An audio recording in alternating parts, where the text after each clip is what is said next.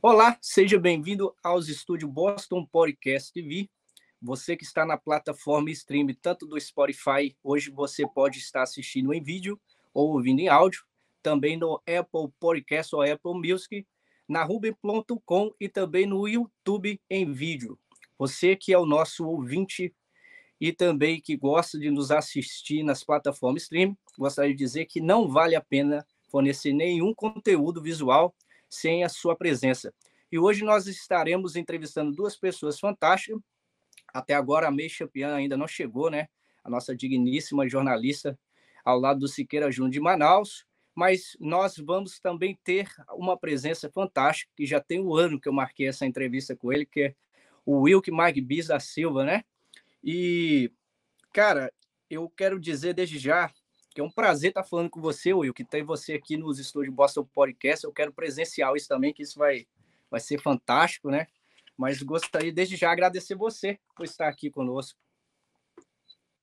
Eu que agradeço pela oportunidade de falar com vocês, compartilhar um pouquinho de experiência e dizer que eu estou muito feliz de falar contigo, né? Tenho muito orgulho, conheço você há bastante tempo, acho que, que uns 20 anos, e é um prazer te ver aí crescendo, evoluindo, produzindo conteúdo e entretendo aí o, público em geral. Cara, é, é, é uma alegria imensa estar falando com você. Toda vez que eu vejo você também, é, eu, me, eu me lembro muito da sua mãe. Eu acho que a, o meu orgulho, eu, eu estou escrevendo um, um livro de mães, né? Sobre mães, e eu gostaria até de falar isso com você pessoalmente depois, né? Eu tenho muita vontade de escrever também no meu livro sobre a sua mãe, cara, que eu acredito, né, na sua vida, sua carreira profissional, a gente vai estar ouvindo agora, suas experiências, por estar trabalhando com direção de TV, trabalhando no estúdio TV. Mas eu acredito que quem mais acreditou em você foi sua mãe, né? Cara, na realidade, é, o início de tudo você tocou num ponto fundamental, né? Porque o início de tudo foi ela, né? É, nós morávamos no bairro SEAC, é, minha família, né? E, cara, é, é, um, é um bairro periférico da, da, cidade, é um bairro periférico de uma cidade que é muito pequeno, né? Uma cidade de 30, 35 mil habitantes. É, e ela nos separava né, do, do, daquele ambiente, né? ela tentava tirar a gente daquele, daquele contexto, né? É, financeiramente não era fácil, né? A vida não permitia, mas ela tentava blindar eu e meu irmão é, de tudo que tinha no nosso entorno, né? Então, aí ela cobrava, que eu lembro que não tinha acesso às tecnologias, a gente não tinha televisão, mas a gente tinha que ler muito, né? Ela fazia aquela carteirinha da biblioteca, eu acho que quem é lá da cidade vai lembrar aquela carteirinha, aquela fichinha eu tinha que ir lá, pegar o livro, entregar o, o livro depois, então ela cobrava muito para a gente ler. É, quando melhorou um pouquinho a condição, ela já comprou um terreno num bairro, um bairro melhor, que inclusive ela mora nessa casa até hoje, construiu uma casa bem bacana lá, porque ela queria tirar a gente daquela realidade. Não que, que as pessoas lá não sejam bacanas, são, eu tenho muitos amigos lá, eu visito lá até hoje, né, meus amigos de infância e tal, mas era uma tentativa de blindar e tirar a gente daquela realidade, né? É, eu, eu acho que, em parte, a realidade é a questão de que o homem é fruto do meio, então, talvez naquele contexto que a gente vivia, se nós tivéssemos tido as mesmas práticas, praticado as, as mesmas atitudes, ou participado mais ativamente do, da vivência dos, do bairro ali, é, talvez não teria dado tanto certo, né? Porque eu tive, tenho amigos que morreram, tenho amigos que ficaram imersos nas drogas, eu tenho amigos que, que foram e estão presos, enfim. Então, assim, é, Dona Zita fez um trabalho direitinho ali, né? Na época a gente nem entendia tanto, né? A gente não entendia muito, né? Porque, pô, cara, eu gostava de brincar com os meninos, eu, a gente ia para um, uma represa que tinha lá num, num canto, que é a represa do Pancini, foi lá que eu aprendi a nadar. E ela chegava em casa, era ó, sova, não podia, não queria. Ela ia separando ali, né? Porque, na realidade, é experiência, né? A minha mãe sempre foi muito sábia, então ela conduziu ali a gente mais na igreja, mas tudo que tinha. É, a cidade não, não tinha muitas oportunidades do que fazer, mas ah, tem o teatro, vai fazer teatro, tem coral, vai fazer coral. Então, eu fiz coral, eu fiz teatro, fiz é, fiz futebol, É, aprendi a trocar instrumento musical, toquei trompete lá no, no projeto da prefeitura. É, a gente lia muito. Eu fiz aula de. Puta, isso eu, foi com 12 anos, eu fiz aula, fiz um curso de eletricista predial e rural. Inclusive na minha casa lá, é, eletricista não ganha dinheiro, porque até hoje eu, eu que troco lâmpada, eu que tiver que fazer uma instalação, eu faço. Tive que fazer uma, uma rede de, é, de energia lá na casa do meu sogro, eu mesmo fiz. Então, e eu fiz com 12 anos, né? Depois eu lembro que instalava um ventilador, o pessoal comprava um ventilador de teto, eu montava isso com 12, 13 anos. Criança, né? Era outra realidade, né? Ainda a gente trabalhava quando era mais novo. Mas, assim, para dizer que a visão dela era ocupar a nossa mente com o que podia, porque não tinha, a gente não tinha grana, não tinha muita oportunidade, para separar a gente das oportunidades que o bairro, que a, que, que a periferia proporciona, né? Que às vezes é para perto de álcool, perto de bebida, aprontar, enfim. E deu certo, né? Tanto para mim quanto para meu irmão. Cara, você falando assim, eu fico muito orgulhoso, né? Como foi, eu sempre quando vejo você, eu lembro sua mãe, é, amigos desde infância, né? Eu fui morar em Jaguaré em 94 para 95, eu que sou nascido em Vila Velha, e conheci logo você na infância, mas é, eu, a minha mãe não foi diferente, cara. Mas só que a minha mãe precisou me buscar até nos lugares que não precisava, no meio de onde não precisava, dar uns tapas, né? Para botar para dentro de casa, para botar para a igreja, para botar para fazer alguma coisa.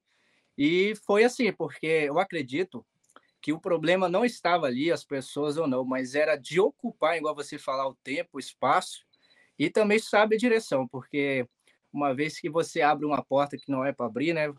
Felizmente, né? Eu sou como você, perdi muitos amigos. Só que minha mãe é como sua mãe, cara. Teve uma visão lá na frente.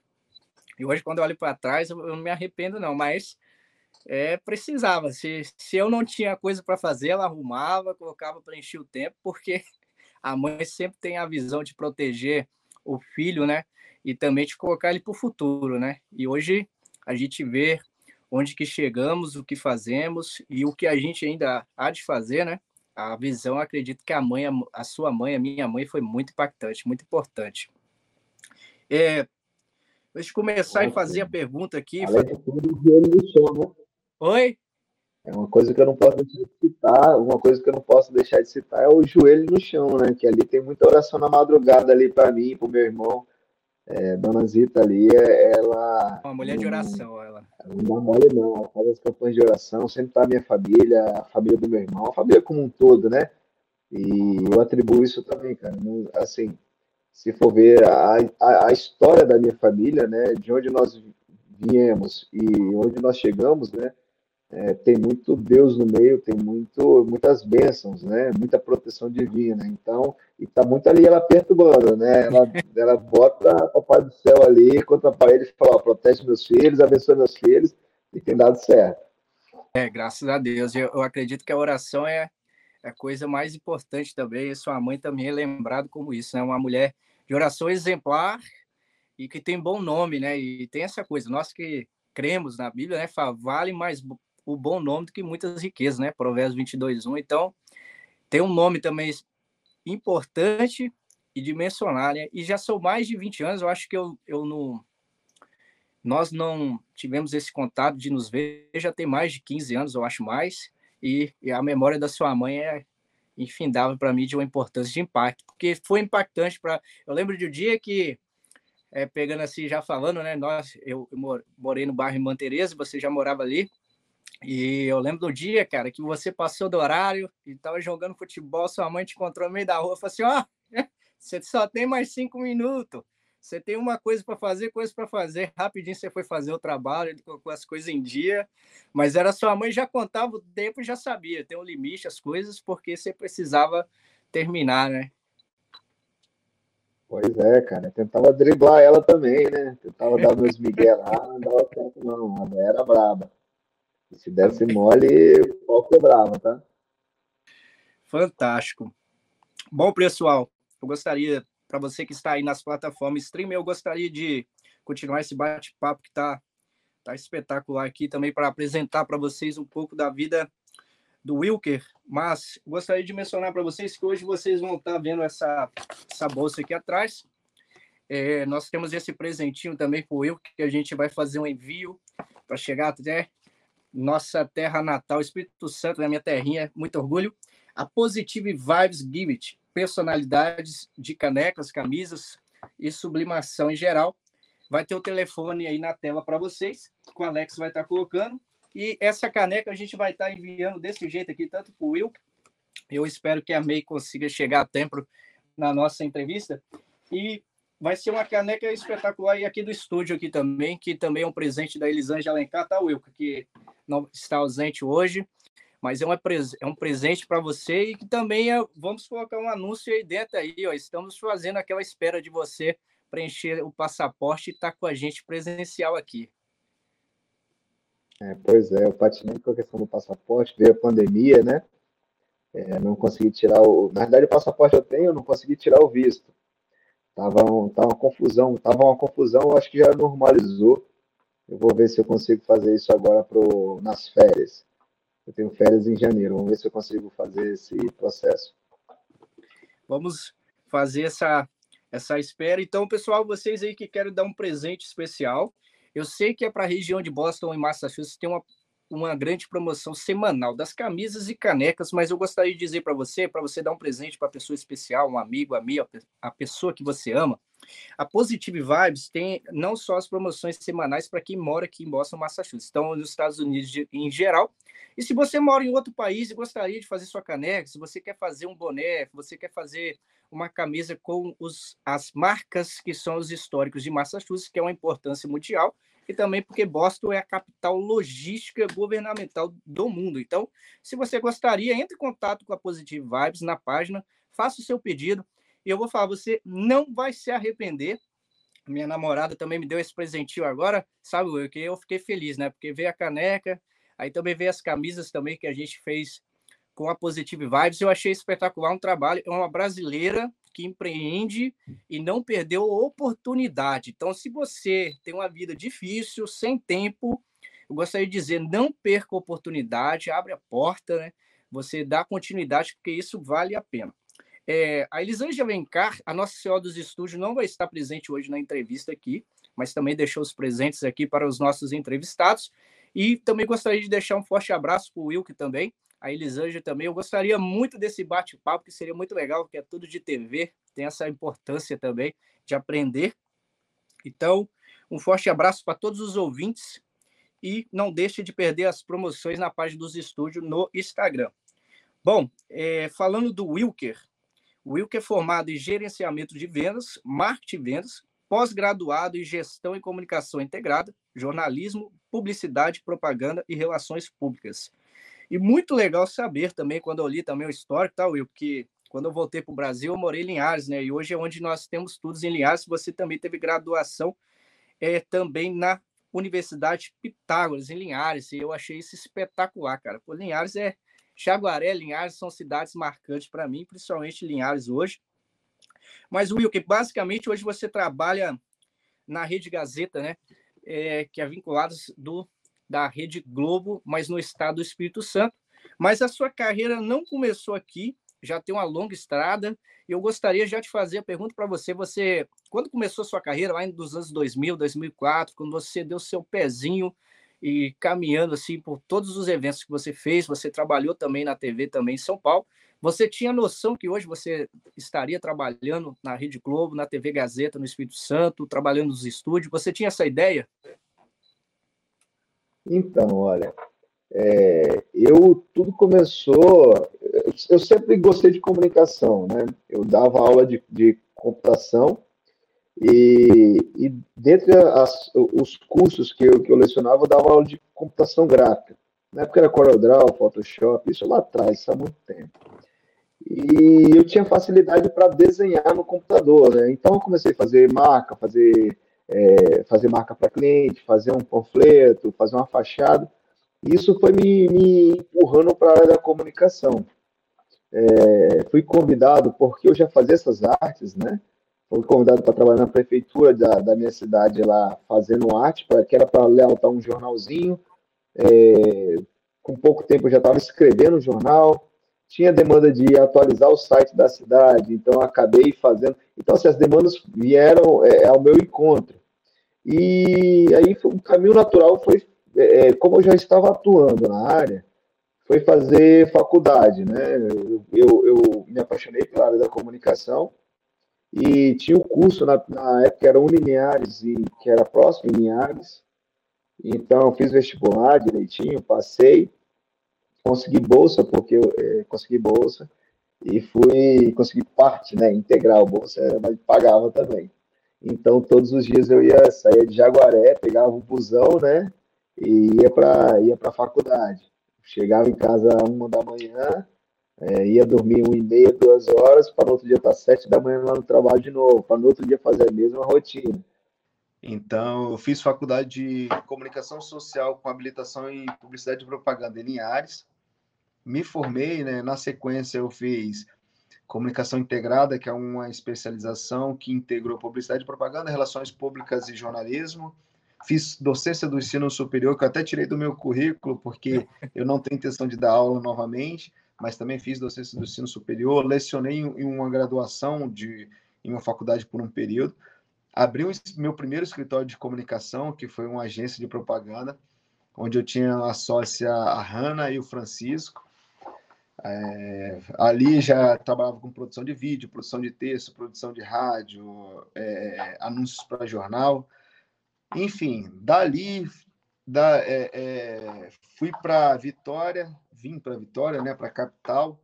É, o mercado de comunicação no interior ele é bem é bem restrito, né? Então rapidinho bati minha cabeça no teto, né? Já tinha meu escritório, já tinha realizado coisas e vim para Vitória para trabalhar na comunicação da marca ambiental, que é uma empresa é, de, de destinação final de resíduos e, cara, uma empresa onde eu aprendi muito. É, a comunicação da empresa era mais institucional, então tinha que novamente exercitar a habilidade de produzir texto, produzir fotos, produzir vídeo, comunicação interna, que é endomarketing e marketing externo, enfim. Dali, cara, que veio o maior desafio, né? Uma das diretoras da marca ambiental, ela, ela teve que voltar para São Paulo, que o marido dela era de lá, e, e ela, um dia, do nada, um número de São Paulo me ligou, eu achando que era para cobrar, porque eu estava cheio de dívida, né? Devia um monte de parcela do meu carro. E eu atendi a ligação e ela, Wilk, eu falei, sim. Ela, olha, é a Priscila, eu estou abrindo. E ela era headhunter da, de uma empresa que era, era pra, encontrava talentos para essa empresa. E ela falou: olha, tem uma vaga para você trabalhar em televisão você tem interesse? Eu falei, lógico, obviamente tenho. Só que assim, eu achei que era no Espírito Santo. Ela, ó, tem uma vaga para de gerente comercial para atuar dentro da televisão, gerente de relacionamento, para atuar dentro, dentro da Record, né? Eu falei, opa, lógico que eu quero. Eu sempre fui apaixonado com televisão, um salário melhor do que eu ganhava, né? Era um up salarial que mais do que dobrava. Então, eu falei, opa, quero, tô pronto. Ela, ó, então a, é, a, entrevista é amanhã, tá? Me manda seus documentos. Mandei os documentos, ela falou, ó, a passagem está no teu tá no teu e-mail. A hospedagem foi uma passagem? Ela é, não, você tem que vir para São Paulo. Eu falei, meu Deus. É, que... E assim, não sabe, cara, assim, eu aceitei a, a, a, proposta de entrevista, mas achei que, que era, era, era em Vitória, né? Fui para São Paulo de sem planejamento, é, fiz a entrevista, fiz a entrevista da empresa de manhã, logo no início do dia. É, as habilidades que eles procuravam num profissional, eu, conheci, eu já tinha essas habilidades, né? Eles precisavam de alguém que escrevesse, roteirizasse, que tinha vivência com vídeo, eu já tinha tudo isso. E eles precisavam muito, muito de imediato. Então, eu fui convidado na quarta-feira de manhã Fui para São Paulo na quinta-feira de manhã, isso, foi na quinta-feira de manhã. Na sexta-feira de manhã, voltei para o Espírito Santo, pedi demissão, botei minhas coisas num Celtinha, que era o carrinho que eu tinha, e fui para o Rio para na segunda-feira é, já começar minha atuação. Lógico, né? Na entrevista eu falei que tava que eu conhecia e tal, mas é loucura, né? É, é. Coragem. Tudo novo. É, tudo novo. É, é, é, a operação complexa, roteiro, muito roteiro, muito programa. Eu entrava 10 para 6 do, no primeiro programa, que era no Balanço Geral Manhã, e saía 9 horas da noite depois do Cidade Alerta, que era o último programa, que era o programa noturno da, da, da emissora. Então eu passava o dia né, dentro da emissora, ralava pra caramba, mas assim, foi um aprendizado fantástico, que, cara, se eu pudesse fazer tudo de novo, hoje mesmo, mesmo mais velho, mesmo com menos energia, porque foi ali que, que eu aprendi muito, me desenvolvi enquanto profissional, é, a ralação vai, vai, assim, eu vou usar até um termo lá da roça, né? Vai cascorando, vai te, vai te, te dando é, experiência, né? Vai te dando, vai te qualificando mesmo para tanto para na profissão quanto para o mundo, né? Então, é, então lá eu roteirizava material para para Record, né? Para Record Rio de Janeiro, fazia, era gerente de relacionamento. Também tinha uma atuação em São Paulo, atuação em Campos do Goitacazes, que era Record Norte, isso, Record Norte. E depois de um tempo, eu fui desafiado também a assumir Vitória, né? Que era a TV Vitória. Nesse período já estava namorando com a, com a Viviane, que hoje é minha esposa, ela é da Serra, ali Grande Vitória. Então eu vinha para o Espírito Santo com frequência, né, para poder, lógico, para poder ficar com a minha hoje minha esposa, né, na época namorada, mas também para cuidar do, das operações na praça. E fui líder no Rio de Janeiro na operação, ganhei prêmio de, de, de ganhei alguns prêmios no Rio de Janeiro e até o ponto que a minha diretoria me propôs né? Na realidade, foi quase com a imposição minha, daquela assim, ó, ou vocês me demitem, ou vocês me mandam para o Espírito Santo definitivamente, porque o Rio de Janeiro era caro, perigoso, é, e eu já não estava já tava, já não tava aguentando aquela rotina de ir e voltar para o Rio. E a minha diretoria me fez um desafio, falou: olha, você vai para o Espírito Santo, você assume a gestão lá, mas você tem que dar, você tem que fazer um, você tem que promover um crescimento de 30% no próximo ano. Eu, no segundo mês, nós, nós crescemos 50%. No segundo mês já tinha alcançado a meta que a empresa tinha me dado. E nós somos líder no Brasil, no Espírito Santo, que é uma praça muito menor do que as outras. Né? Então, aqui no Espírito Santo, na operação que nós tínhamos, mesmo com, com limitação de público, com número menor de habitantes, ainda assim nós lideramos o Brasil em rentabilidade crescemos no final mais de 400%, eu acho que chegou a isso. E, e daí é, e daí minha carreira se desenvolveu até que, por força de legislação, mudança de mercado, essa operação, essa operação ela foi encerrada, foi descontinuada. Eu tinha a oportunidade de continuar no, na mesma empresa, mas em São Paulo, mas aí eu já tinha casado, já tinha meu, meu filho já tinha nascido, e eu optei por ficar no Espírito Santo e tentar empreender. Nisso, a TV Vitória, que eu, que eu tinha uma operação da empresa de São Paulo, ficava em Vitória, a TV Vitória me convidou para assumir posições dentro da emissora, né? É, fiquei lá por um tempo, é, tivemos sucesso, êxito em algumas partes, outras não, né? Porque foi um choque cultural. Apesar de estar dentro da, da TV Vitória, eu era um funcionário de uma empresa de São Paulo, com características de uma empresa de São Paulo, com cultura de empresa é, né, maior, salário maior. Quando eu venho para uma empresa mais regional, eu tive uma série de dificuldades para me adaptar às rotinas, né? Eles tiveram dificuldade para se adaptar ao meu modelo de trabalho, né? E depois de um tempo, é, é, encerrei o contrato com a TV Vitória e empreendi no meu escritório. Só que aí quem está dentro de emissora, cara, a formiguinha quando morde ali, você fica é uma, é, é uma droga, uma cachaça, é uma droga boa, né? Então eu fui convidado para ir para a TV Gazeta, né, para poder assumir as rádios da TV Gazeta como especialista. Era um desafio porque rádio estava era um produto que estava com dificuldade de, de, de, rentabilizar, ainda mais no meio de uma pandemia, mas é, é processo. Depois que você entende qual é o processo, é, do, a receita do sucesso, né, que bom, são, são ferramentas de gestão, ferramentas é, é, comerciais, ferramentas de venda. Então, vim, vim para a TV Gazeta, implementei junto com um time de executivos lá que, cara, aí, aí sim encontrei um ambiente propício, né? É, consegui é, promover a, as ações né, dentro das rádios. Tive do meu lado ótimos profissionais que entendiam o, o, o, o meu modelo de trabalhar. Deu muito certo, batemos meta todos os meses, né? E começamos a, a crescer, a rentabilizar mais nas rádios. É, e eu fui e eu me candidatei para uma vaga de gerente no Noroeste. Aí já é o gerente de, de uma praça, né? Então aí eu gerencio tanto as rádios quanto televisão, marketing, enfim, aí o time todo fica sob minha gestão. Estou aqui hoje, né? E dando muito certo, né? Vou fechar o mês, vou fechar o ano de 2022 no azul, batendo meta. E, e é isso. Cara, isso, é, é, você falando isso, eu, eu fico muito feliz, né? E prazeroso, mas fantástico, né? Porque você teve um, uma carga horária que todos da cidade, né? Nossa cidade no interior, Jaguaré, né? Cidade pequena, então eu tinha que sair de madrugada para chegar em Linhares, para estudar, voltar e, e, manter essa carga horária é difícil, mas que você não, não tinha a noção, mas que chegou até onde você chegou até agora, né? E teve essas experiências que é muito marcante para nós.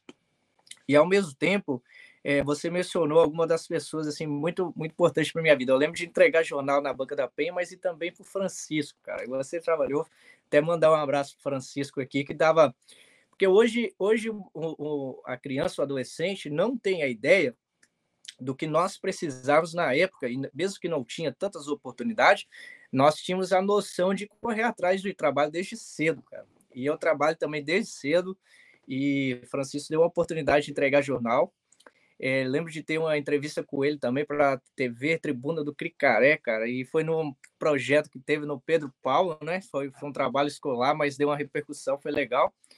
E é uma pessoa muito importante para a cidade, né? E até hoje é, e tem um, um nome Zelar, e também é uma empresa que sempre funcionou bem, né? Comunicação. E você, de uma hora para outra, estava bem tranquilo e pensou: vou dar um passo à frente, vou mudar para Vitória, eu quero um pouco mais, ter uma experiência diferente. Foi e rapidamente já teve um, um, um convite para ir para uma, uma emissora grande, mas para ter uma vida também de uma rotina difícil, que você tinha que estar tá, tanto no Rio de Janeiro, tanto em São Paulo, né, uma carga horária mais de 20 horas, às vezes, por dia de trabalho. E eu acredito que isso também foi o que fez você chegar, né? onde está, né, que acabou dando mais experiência. Eu, eu acredito que é por isso que você consegue desenvolver tão, tão bem, tanto na rádio quanto na TV, bastidores.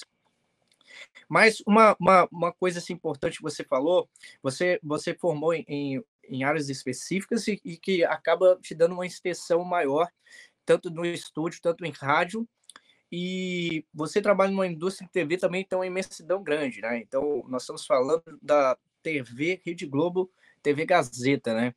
E falando sobre essa, essa coisa que é importante, né? As pessoas estão ouvindo, principalmente quem quer se formar na área de jornalismo, quem quer formar para trabalhar é, na TV, tanto na rádio quanto na TV, que são duas coisas muito importantes de telecomunicação.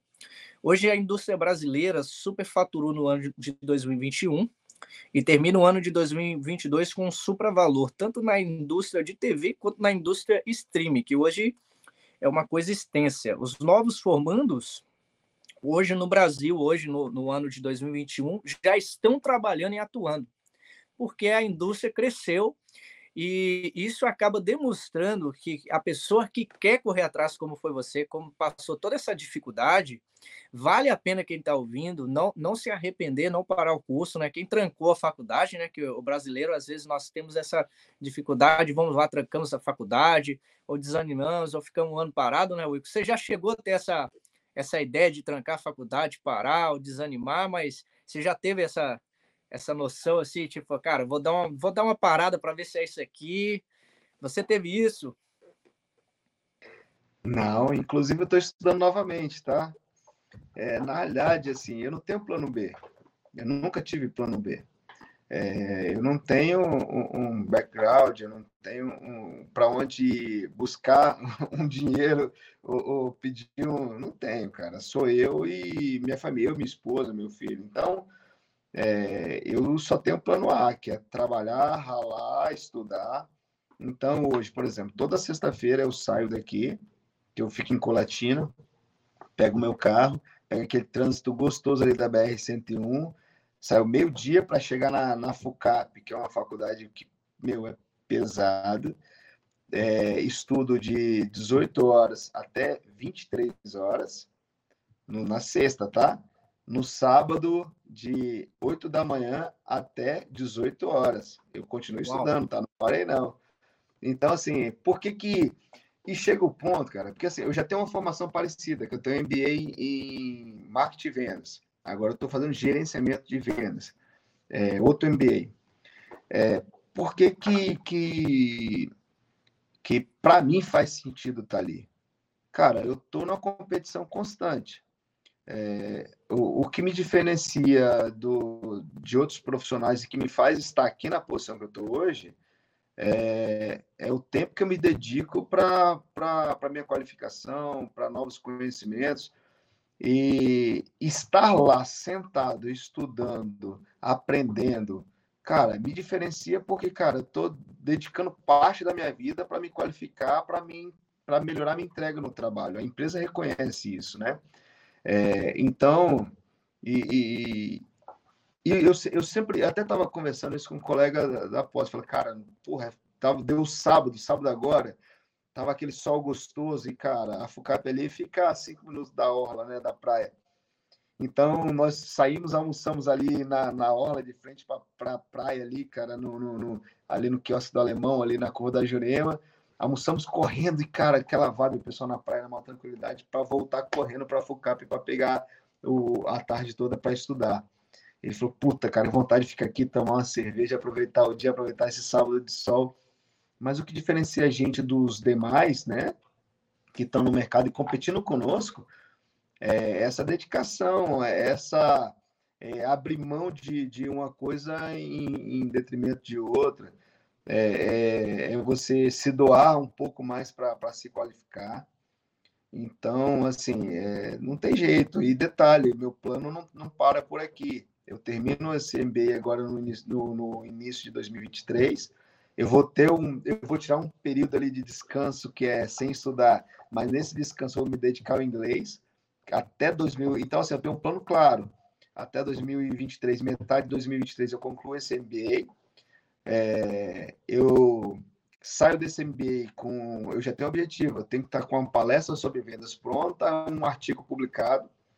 Termino esse. Termino no, é, de, da metade de 2023 até 2025 é uma dedicação, é, uma imersão quase que exclusiva ao inglês, que eu tenho que melhorar. É um, é um, é um, uma lacuna que eu tenho na, no, no, meu currículo e eu tenho que me desenvolver no, no em, em idioma, né? É, depois do, de 2025, eu, é, a minha intenção é ir para o mestrado. Então, assim, e depois do mestrado, eu não sei, né? Eu vou fazer. Eu estou fazendo um plano até o mestrado, até iniciar o mestrado. Depois do mestrado, obviamente, ali eu não sei se eu, se eu vou continuar, se eu, se eu volto para sei lá, para fazer um, um. Assim, não tem jeito, eu vou continuar estudando a minha vida toda, porque foi o que me trouxe até aqui. É, de onde eu venho, cara, assim, eu, tenho, eu teria pouquíssimas opções. É, eu, eu colhi café e, cara, não quero colher café. Então, assim, eu decidi, isso aqui eu não quero para mim. Eu trabalhei já como auxiliar de lanterneiro, que era lixar carro, na época era lixar na mão, porque não tinha maquinário.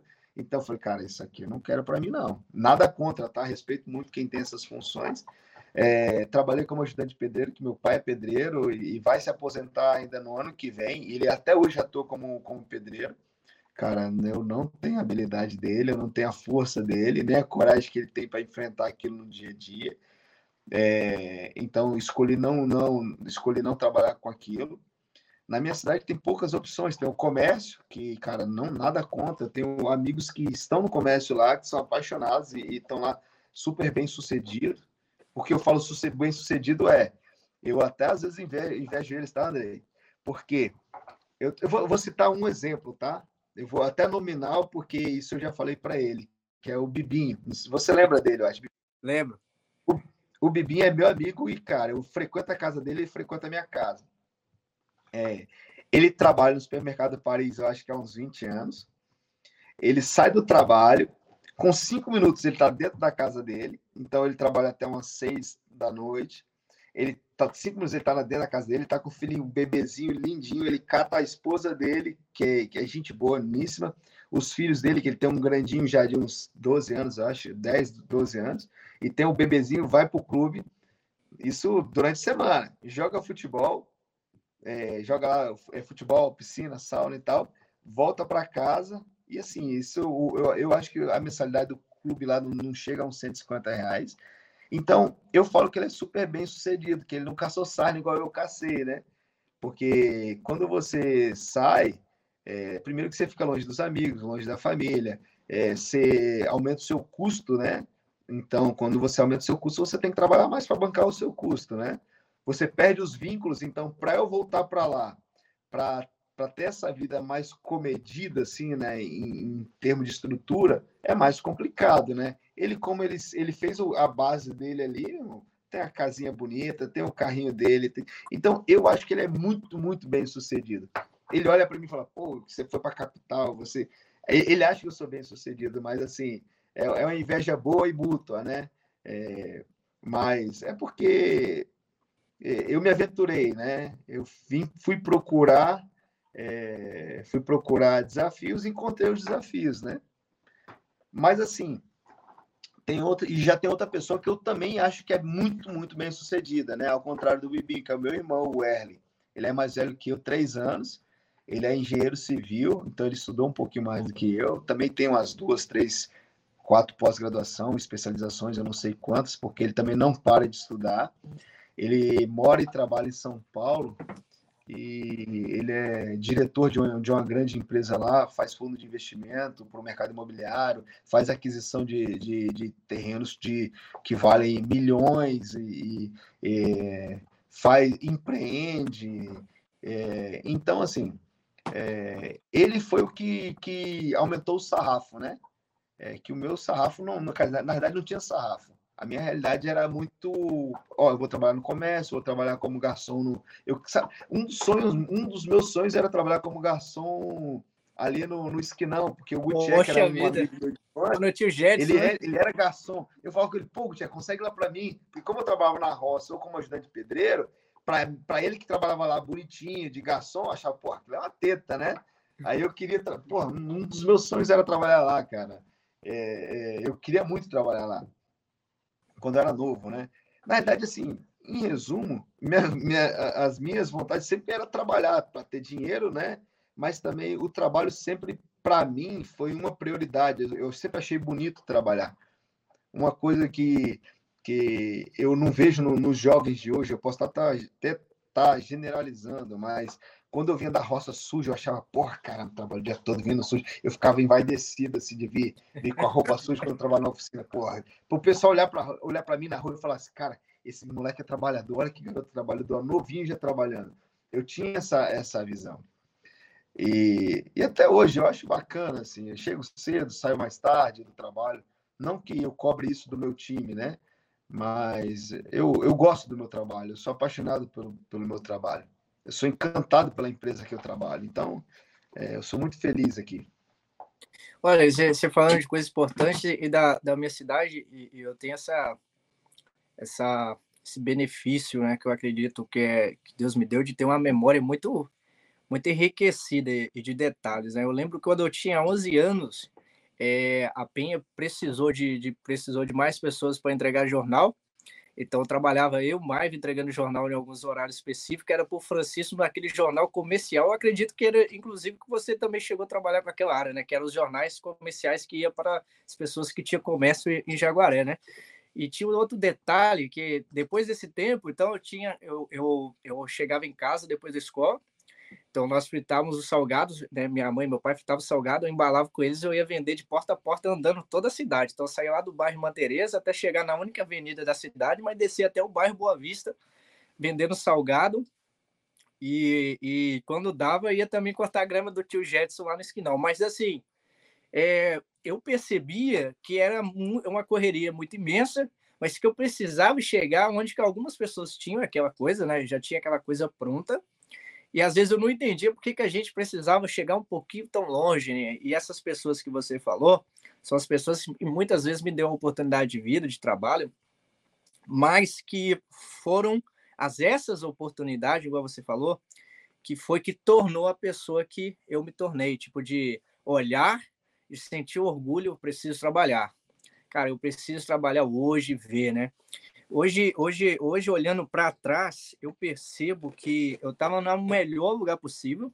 Eu, eu já era feliz como eu sou feliz e que nós estamos no, num caminho, eu, eu imagino que você hoje estuda, você faz uma coisa a mais durante a semana, além do seu trabalho, sua correria, e quando você terminar isso, você projetou a ideia desse projeto de vida até em 2023, 2024, 2025 e fazer uma imersão também de, uma, é, de aprender o, talvez é o segundo idioma ou é o terceiro idioma, mas é, eu percebo que você não teve um plano B e assumir a responsabilidade. Cara, eu quis isso.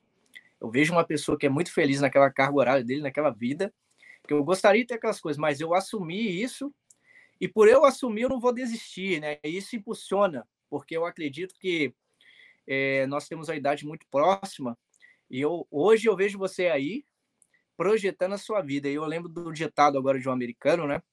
Que foi o meu professor em Guarapari, né?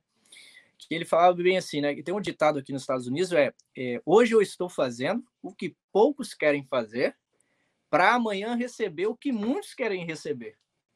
Então, assim, essa coisa que você plantou, colheu, se profissionalizou em várias áreas, é, hoje você tem essa visão que é um pouco mais distante de quando você tinha, quando você estava trabalhando lá com o Francisco, lá em Jaguaré ainda, ou até mesmo quando você estava na faculdade. Mas isso talvez é uma porta muito maior que, que está se estendendo, para aquilo que a sociedade precisa. E eu vou dizer o porquê, né? Nós tivemos um convite, eu e a Elisângela, né? É, semana retrasada, a Elisângela chegou do Texas, já teve aqui comigo também. Nós fomos para uma cidade chamada Gloucester.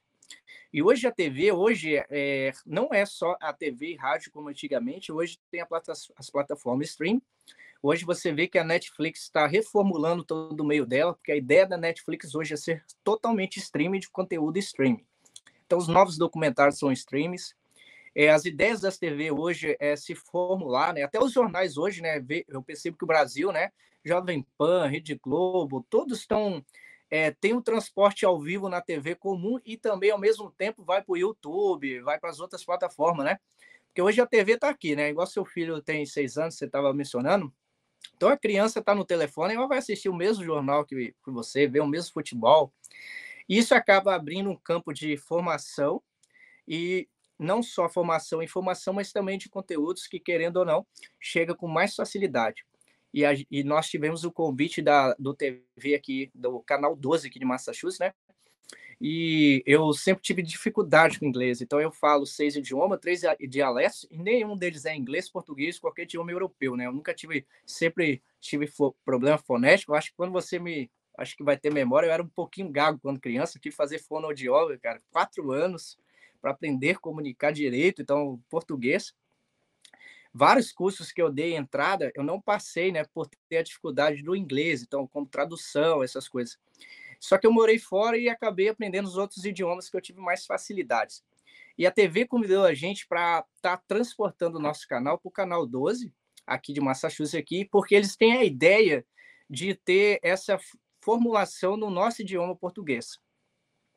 Então, assim, nós temos uma importância visando, e eu gostaria até de fazer essa pergunta para você, que você trabalha na TV, numa emissora grande. Hoje, com essa aceleração dos dois anos de pandemia, hoje as pessoas assistem muito podcast no Brasil, que teve essa, essa demanda, e hoje muitas pessoas veem os jornais que são formulados no streaming, é, a garotada que faz o próprio jornal News, né? Como você trabalha, os bastidores, faz tudo, mas faz em sua casa, documentário, produz ali. Você acredita que hoje esse campo streaming, internet, que faz a coisa chegar mais veloz e que tem uma importância, você acredita que isso vai fazer com que mais pessoas queiram também academicamente formar nas mesmas grades que você? E se o acadêmico hoje é, tenta se formar melhor, com mais velocidade, porque dos avanços da internet. Você acredita que isso tem uma melhoria para a sociedade?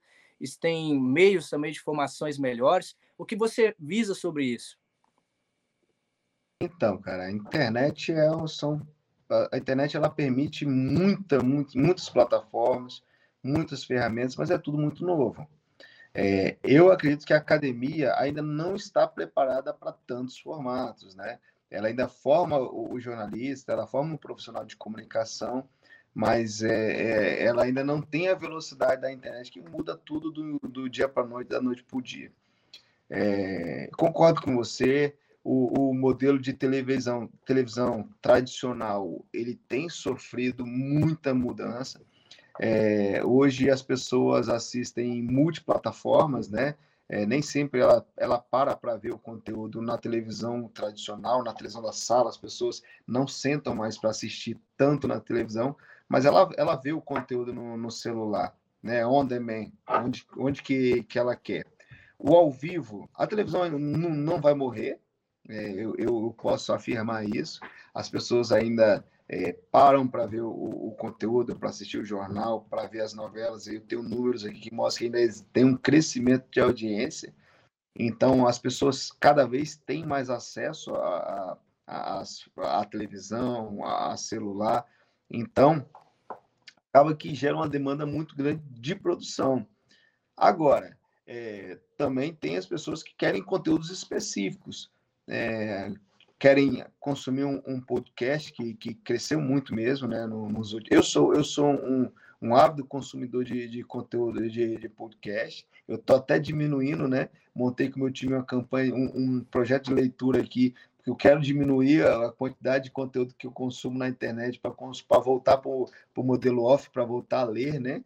É, e começamos isso essa semana com distribuição de oito livros aqui entre minha, minha equipe, né? Fizemos trocas de livros. É, mas eu sou um consumidor.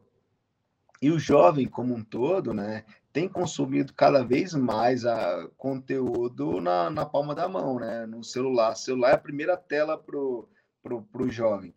É, mas o conteúdo, eu, eu acredito no formato, é, para ser bem sucedido de conteúdo, ele tem que ser mandala. Ele tem que ter um, uma plataforma mãe, né, que você escolhe onde você vai estar prioritariamente, porque você não consegue dominar todas elas. Então, olha, eu quero estar prioritariamente no YouTube. Então, aquela ali, é ali é, é o teu centro, é o teu foco. Mas eu também quero ter conteúdo no Instagram. Agora, a gente tem que ter um, um cuidado que é, ah, eu vou copiar o meu vídeo que está no Instagram, é, que está no YouTube, e vou subir para um, com, como um Reels no, no, no, no ele está no YouTube é, primeiro e vou subir como Rios no, no, Instagram. Eu acho que não. Eu acho que tem que ser um, um, uma ação transmídia, onde cada, cada plataforma tem uma linguagem, tem um tom de voz, tem um, um, modelo de você se comunicar, de você se portar. Então, você pode ter esse conteúdo no, no YouTube que permite fazer o que nós estamos fazendo hoje, que é uma troca maior, que é uma é, você consegue abordar diversos temas, você não tem pressa para poder passar esse conteúdo, mas você também pode estar no, no Instagram com pocket, com, com, com recortes, com, com, coisas mais dinâmicas, mais rápidas. É, você pode estar em, em, uma plataforma, pode estar no, no, no, no Spotify com, com, com áudio, e agora o Spotify também está com vídeo, né?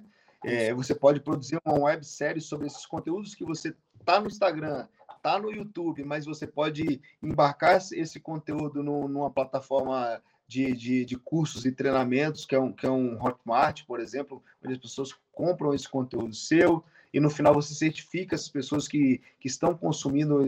Enfim, cara, são muitas plataformas, eu acho que. Mas cada plataforma tem a sua linguagem, cada plataforma tem a sua, o, o, o, o seu DNA.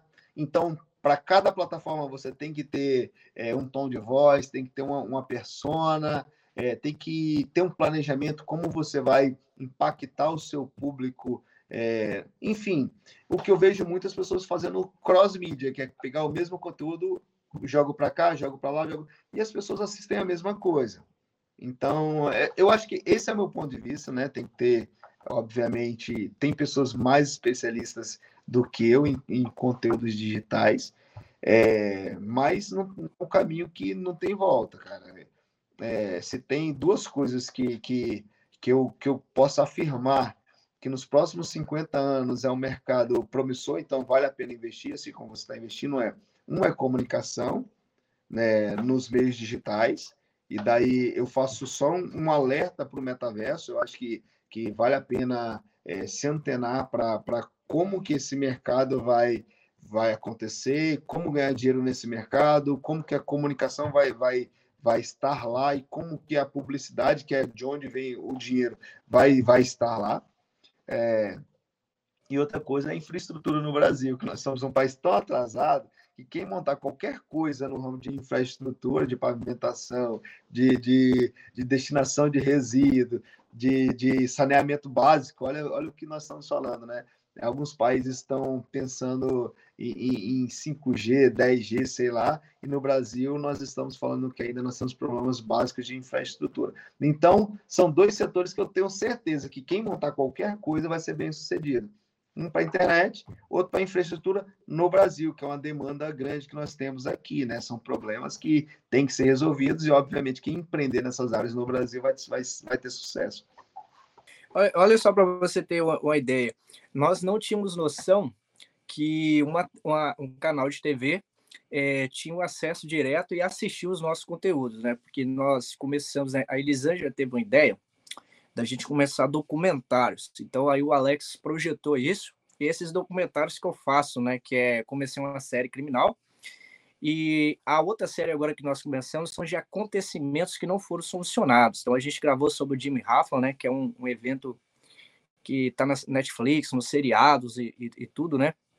Teve a, a, última série agora, o irlandês da Netflix, com Rob De Niro, né, gravando, né, e fazia o papel do, da pessoa, né, que foi esse, essa pessoa na vida real que disse se assumir ter o evento assassinado do Jimmy Hoffa, todos os detalhes. A gente começou esses documentários, é, só que é aquela coisa, mesmo que eu tenha toda a dificuldade de comunicação de inglês, então eu tenho que fazer a tradução, eu tenho que formular o conteúdo, eu tenho que ver a apreensão. Aí tá uma coisa que eu lembro que quando eu fui colocar as coisas para ser mais técnica para a TV, a pessoa que me ensinou, me educou e me enviou os materiais, como seria, foi você, né, praticamente um ano atrás, eu acredito, né, que você me mandou, falou assim, cara, você dá uma olhadinha nisso aqui, você formou isso aqui.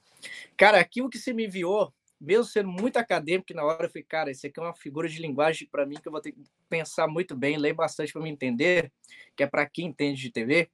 Hoje eu entendo que me ajudou bastante, Wilco, porque eu fui ver, decorar, de ver como que era para formular as coisas e acabou contribuindo, porque eu tenho que eu pego as matérias que vêm do FBI. Então eu vou entrar no site, eu vou ter que ler as matérias, vou ter que ler os livros duas, três vezes, é, assistir as cenas que o perito, né, o delegado, o policial viu para criar os documentários, né? E a gente não tem documentário só disso, são de outras coisas. Mas é, se a pessoa que quer entrar na plataforma stream não tiver uma pessoa que, igual você foi para mim, assim, de dizer como que é, como que é a TV, os detalhes, de observar para transformar, ele tem uma dificuldade muito imensa. Então, é, eu percebo que a dificuldade dos podcasts, que tem uma diferença dos podcasts no Brasil e aqui, que no Brasil é uma troca de conversa, que é essencial, só que os podcasts aqui também, eles formulam documentários, é, ideias, entrevistas. Eu acho que acredito que tem três indústrias no Brasil agora que está fazendo bem isso, que acaba sendo aquela coisa de TV mesmo, onde que vai ter uma pessoa para ser o roteirista, onde vai ter a pessoa que vai colocar as coisas no detalhe. E foi por essas coisas que a TV pediu para que nós estivéssemos uma vez por semana no canal 12. Aí tem a coisa mais engraçada, né? Que é uma TV americana, né? E eu não comunico bem, só a Elisângela, né? Que é americana mesmo. E eu cheguei lá e falei assim: olha, vocês estão me convidando aí, igual quando você teve a ligação da, da Record de São Paulo, né? Cara, eu, eu não comunico bem inglês, então eu não sei se vai dar bem. Eu falei assim: não, mas a gente quer em português mesmo, porque a sua ideia, a, nós estamos, Wilkin, em oito países da língua portuguesa. O que eu menos tenho acesso é o Brasil. E eu sei que o canal no YouTube era maior, a gente perdeu e reiniciou, mas nós temos mais de 80k no, no, no Spotify e nas outras plataformas. Então, vai estar te ouvindo agora e vai estar te assistindo. Onde eu quero chegar com isso é que as pessoas que estão no Brasil, eles não têm a ideia de, de como é necessário as pessoas terem uma viabilidade acadêmica e também de formular os seus conto conteúdos, porque nós somos visualizados com muita mais velocidade que na TV, isso é certo, né? Então, o meu conteúdo com você está aqui, rapidamente alguém no Japão está assistindo. A TV não tinha esse transporte O que eles podem aproveitar é que o crescimento que está no Brasil e formando emprego, eles podem muito mais se aplicar quando eles não perdem o acadêmico, que eu acho que é muito necessário, e eles também se aplicar de uma forma assim, de estar tá avisando que tem uma importância a comunicação, e não ficar só naquela ideia de bate-papo direto, de, de uma conversa direta, é, sem ter uma importância, porque eu acho que isso é importante, cara, porque eu acho que no futuro é, de uma hora a outra, quem está fazendo os canais de streaming, uma hora a outra vai querer se tornar uma indústria. Mas como você se torna uma indústria se você não tem alguém que sabe e entende que é uma indústria audiovisual, né? Eu acho que isso é importante que você falou. Olha, é, sobre o podcast, né? Cara, é novo. É, tá bebê, né? Nasceu isso agora no Brasil, né? É, eu, eu assisto eu já assisti a parte lá com o Joe Rogan, né? Que eu acho que é o maior do, do mundo, não sei se é o maior dos Estados Unidos. Isso. Mas também consumo muito Flow Podcast, Podpar, Vênus Podcast, é, Ticaracatica. É... Pô, cara, são vários, cara, são vários. Então, assim, é novo, mas tem público, tem relevância. E assim como tudo que é novo, quem chega primeiro tem que desbravar mesmo, tem que erra, acerta, né? Igual foi o caso do Monark, não sei se você acompanhou. É, eu, eu entendi o que ele quis dizer, obviamente ele, ele falhou, falhou nas palavras ali, ele não, não, não soube ele não soube se fazer entender, né? Mas eu entendi o ponto de vista dele, não concordo, mas eu também não sou obrigado a concordar. Mas é, o que eu quero chegar no ponto que quem chega primeiro vai errar, vai, é, é, é vai arriscar, vai gastar energia para desenhar um formato, para construir procedimentos, para construir instrução de trabalho, para construir uma indústria, né?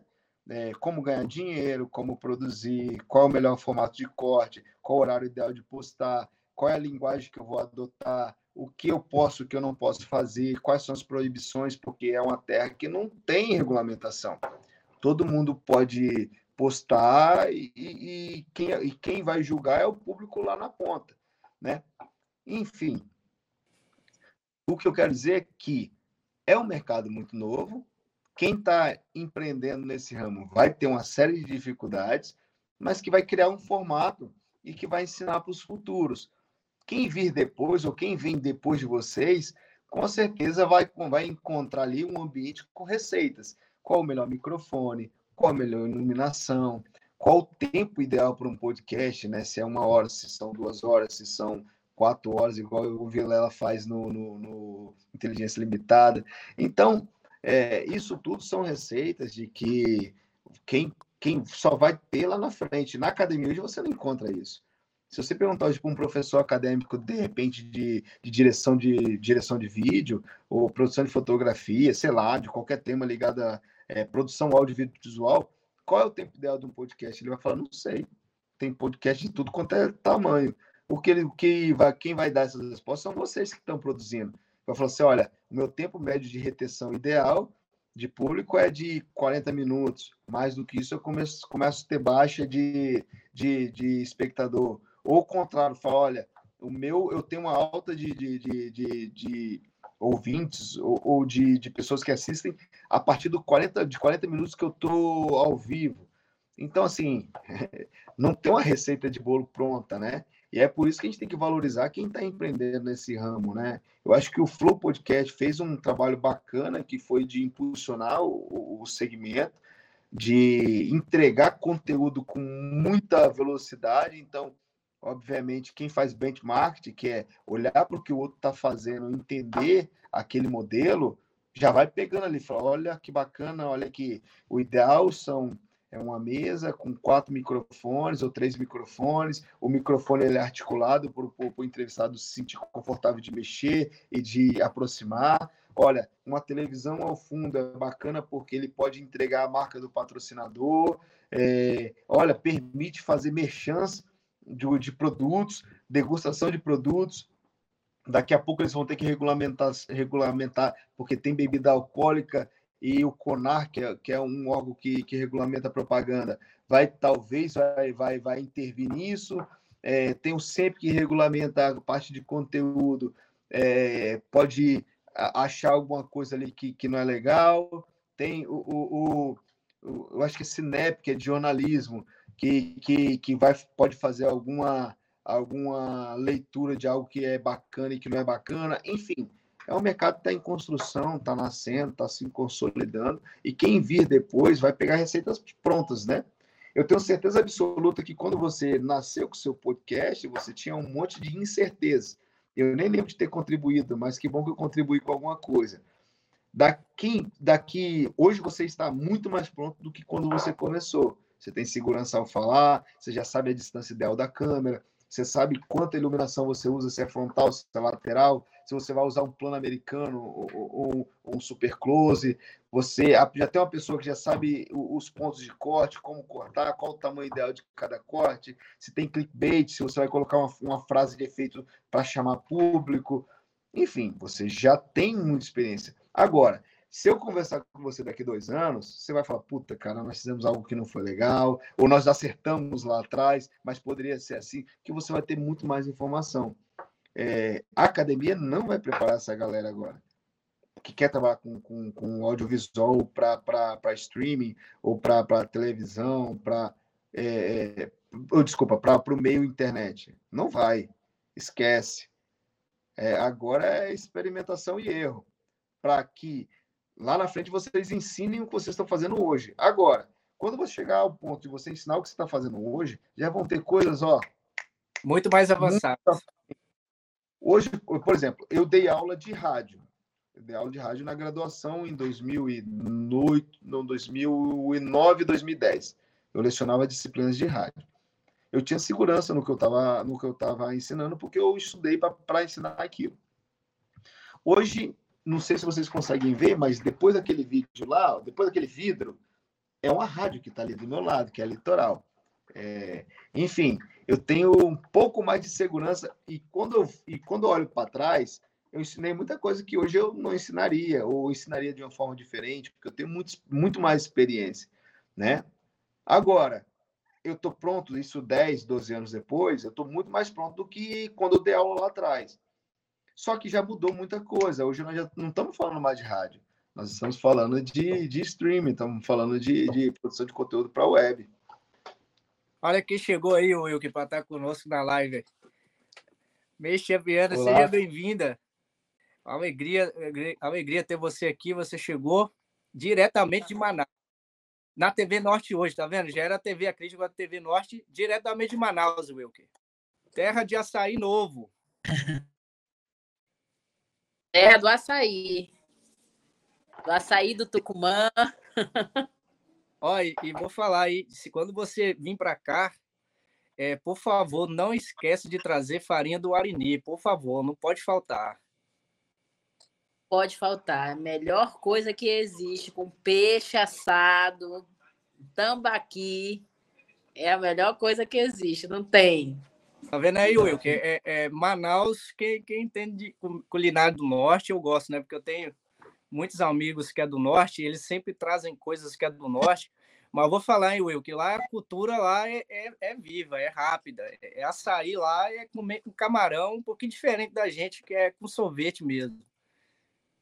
Pois é, eu tive a oportunidade de conhecer. É Manauara que diz? É isso, Manauara que é de Manaus, né? Pois é. E então, eu tive a oportunidade de trabalhar com, com, com a colega que era de Manaus, e ela sempre trazia, cara, tinha uns, uns bombons de licor com, com, com a fruta, não lembro qual é o nome da fruta agora, que, que era muito bacana. Cupuaçu. Oi? Cupuaçu. Cupuaçu. Cupuaçu, exatamente. Era cupuaçu com licor e, e ela trouxe, cara, eu encomendei, encomendei não, né? Eu pedi, ela levou. Nós tínhamos um encontro mensal em São Paulo, né? Ela descia e, e ela era, era uma viagem continental para ela, né? E ela trouxe filhote, que era um, um, peixe que eu falava, eu falei que gostava muito de peixe. Ela trouxe, levou tambaqui e levou o filhote. Eu gostei mais do filhote, vou confessar. Tá? Ó, eu, eu vou, vou ser sincero, hein? Moqueca capixaba eu gosto mais caldeirada, mais tambaqui assado, farinha do arini, tucumano, pão com presunto, eu não desfaço, não. Encontrar com a nossa, a nossa pimenta, né? Daqui, Olha, eu faço, eu faço um pato com tucupi, tá, dona May? Eu, eu, eu consigo fazer bem. O tucupi daqui é maravilhoso. Quem sabe fazer mesmo é o melhor que existe. Ó, e eu vou te falar, é, é, nós somos de estados um pouquinho diferentes, mas o Brasil é muito rico e especial, né? A nossa culinária não tem igual, não, tá? É verdade, não, não tem para barrar o Brasil com essa culinária. E aqui no Amazonas não fica atrás, porque com a quantidade de, de peixe que a gente tem, não tem como sair daqui, não. Pois é, eu vou até puxar o Espírito Santo. De repente vão ver esse vídeo aí em algum canto por aí e vão falar, pô, você ficou falando da culinária dos outros, não falou da nossa, né? Aqui nós temos a muqueca capixaba, que eu sou apaixonado. Temos aqui a torta capixaba, que é top também, tá? Vale a pena conhecer. Eu acho que é isso, né? Eu falei de muito, mas acho que mais, o que mais evidencia o Espírito Santo é a torta capixaba e a muqueca capixaba mesmo. Não, mas aí na sua região aí tem o, o peruá, principalmente Guarapari, né? Que é peruá, tem um, um peixe é, que é água salgada, já meio, que é peruá, que eu vou te falar. Onde você vai, você vai ver um quiosque fazendo peruá frito. Aí vem completo, do jeito que você quiser, com salada e essas coisas. Mas vocês estão falando disso aí, dá uma saudade do Brasil. Porque aqui nos Estados Unidos, quem está de fora fala assim, pô, você mora nos Estados Unidos, você vai nos lugares legais e tal. Mas, gente, quando eu vou nos lugares legais, a culinária não é americana, não. Porque americano, o churrasco do americano é hambúrguer e salsicha. É, você vai comer a comida, é a comida que é de imigrantes, é um restaurante italiano, alguma coisa assim. E o americano, ele não tem o um, um aspecto de comer no almoço, né? É, ele vai comer o lanche no almoço e de noite ele vai jantar com a família, né? Isso é uma cultura inglesa. Mas, gente, aqui eu, eu, eu vou no restaurante brasileiro, eu vou num restaurante que é de comida mineira, é de comida capixaba, é de paulista, tem um pessoal que faz a comida manauara, é uma mulher que casou com um hispano, né? Então ela é manauara, então ela faz a comida equatoriana, a comida manauara aqui meio. Eu vou nesses lugares, eu e lá que eu gosto de comer, sabe? É, o americano, ele tem essa, essa coisa de, de culinária, mas tem uma coisa que eu gosto aqui, que eu acho que no Brasil tem que ter, que aqui eles trazem as culturas de todos os lugares, então abre a oportunidade para você empreender, né? Então, você vem para cá, você vai abrir a culinária do seu país, mas eles gostam que você faz aqui. É, eu acho que no Brasil, se o brasileiro tem a diversidade de conhecer, né? Eu no Espírito Santo eu tive a oportunidade de meus amigos, né? De comer caldeirada de tambaqui. Eles levavam para mim açaí mesmo. Né? Eu comi uma vez, meio, a primeira vez que foi açaí com, com camarão. Olha, eu vou te falar, se o açaí, o camarão não fosse fresco, talvez eu não gostava, né? E achei diferente. Aí depois eu fui aprender a comer, aí comi pato com tucupi. Eu acho que o Brasil tinha que ter, em cada lugar tinha que ter o seu quiosque de culinária diferente, né? Que eu acho que é grande, o Brasil é grande, espetacular.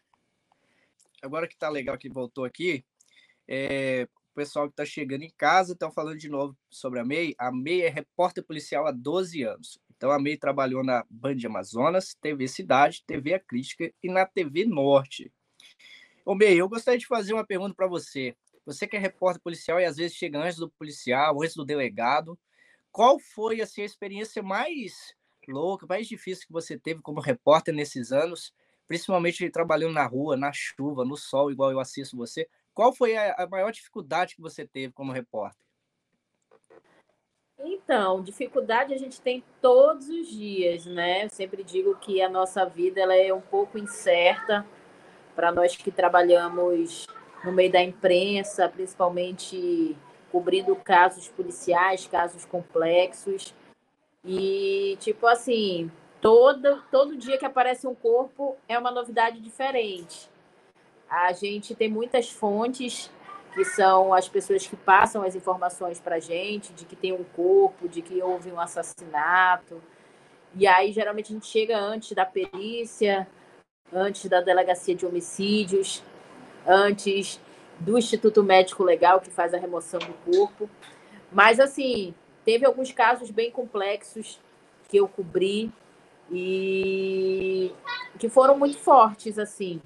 É principalmente casos que envolvem crianças, né?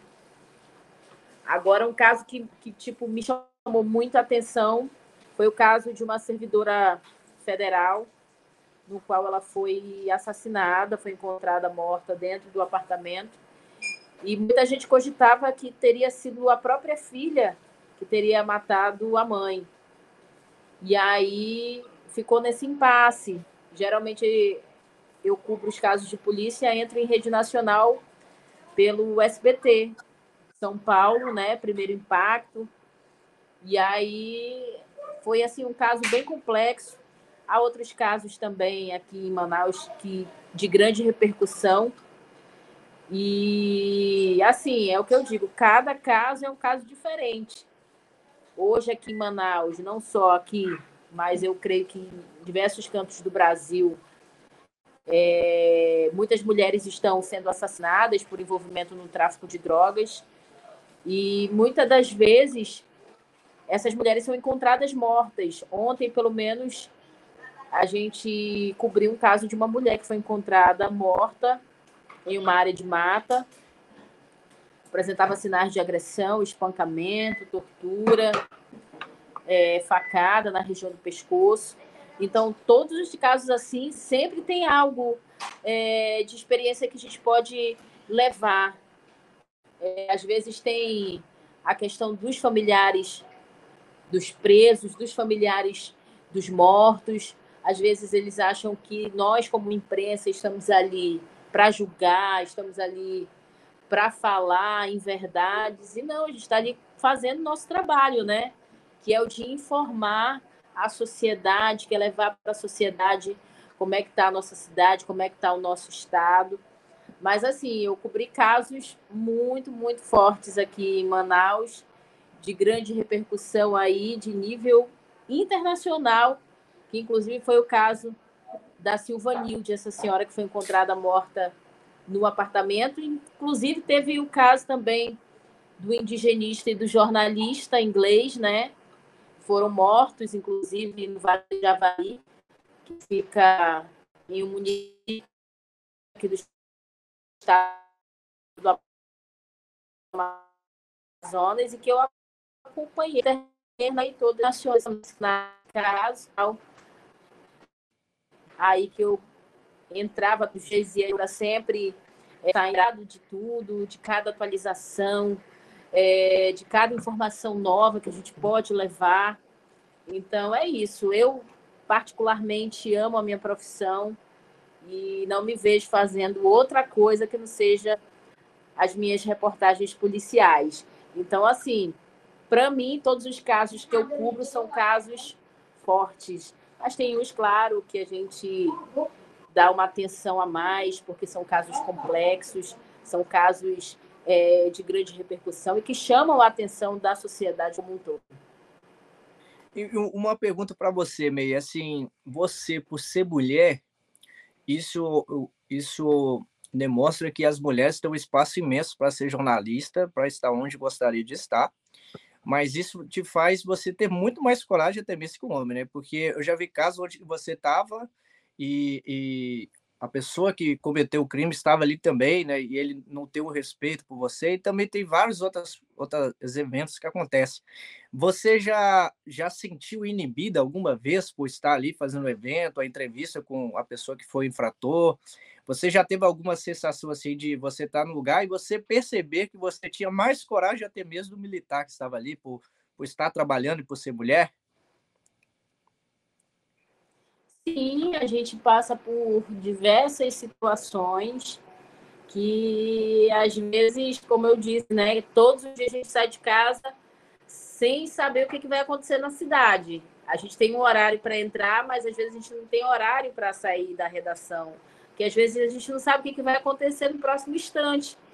Então, o que mais acontece nesse meio policial de prisão, de crime, é, é, de diversos crimes que acontecem, são essas situações. Muitas das vezes são os próprios familiares desses presos que eles não querem que a imprensa esteja ali justamente falando qual o crime que ele praticou ou até mesmo o próprio preso. Eu, por diversas vezes, já passei situações assim, tanto com os familiares, que passam a xingar a nossa equipe, que às vezes tenta expulsar a equipe do local, mas ali cobrindo, passando, a gente não tem direito de, de entrar em um local privado, sem mas em local público a gente pode fazer o que a gente quiser.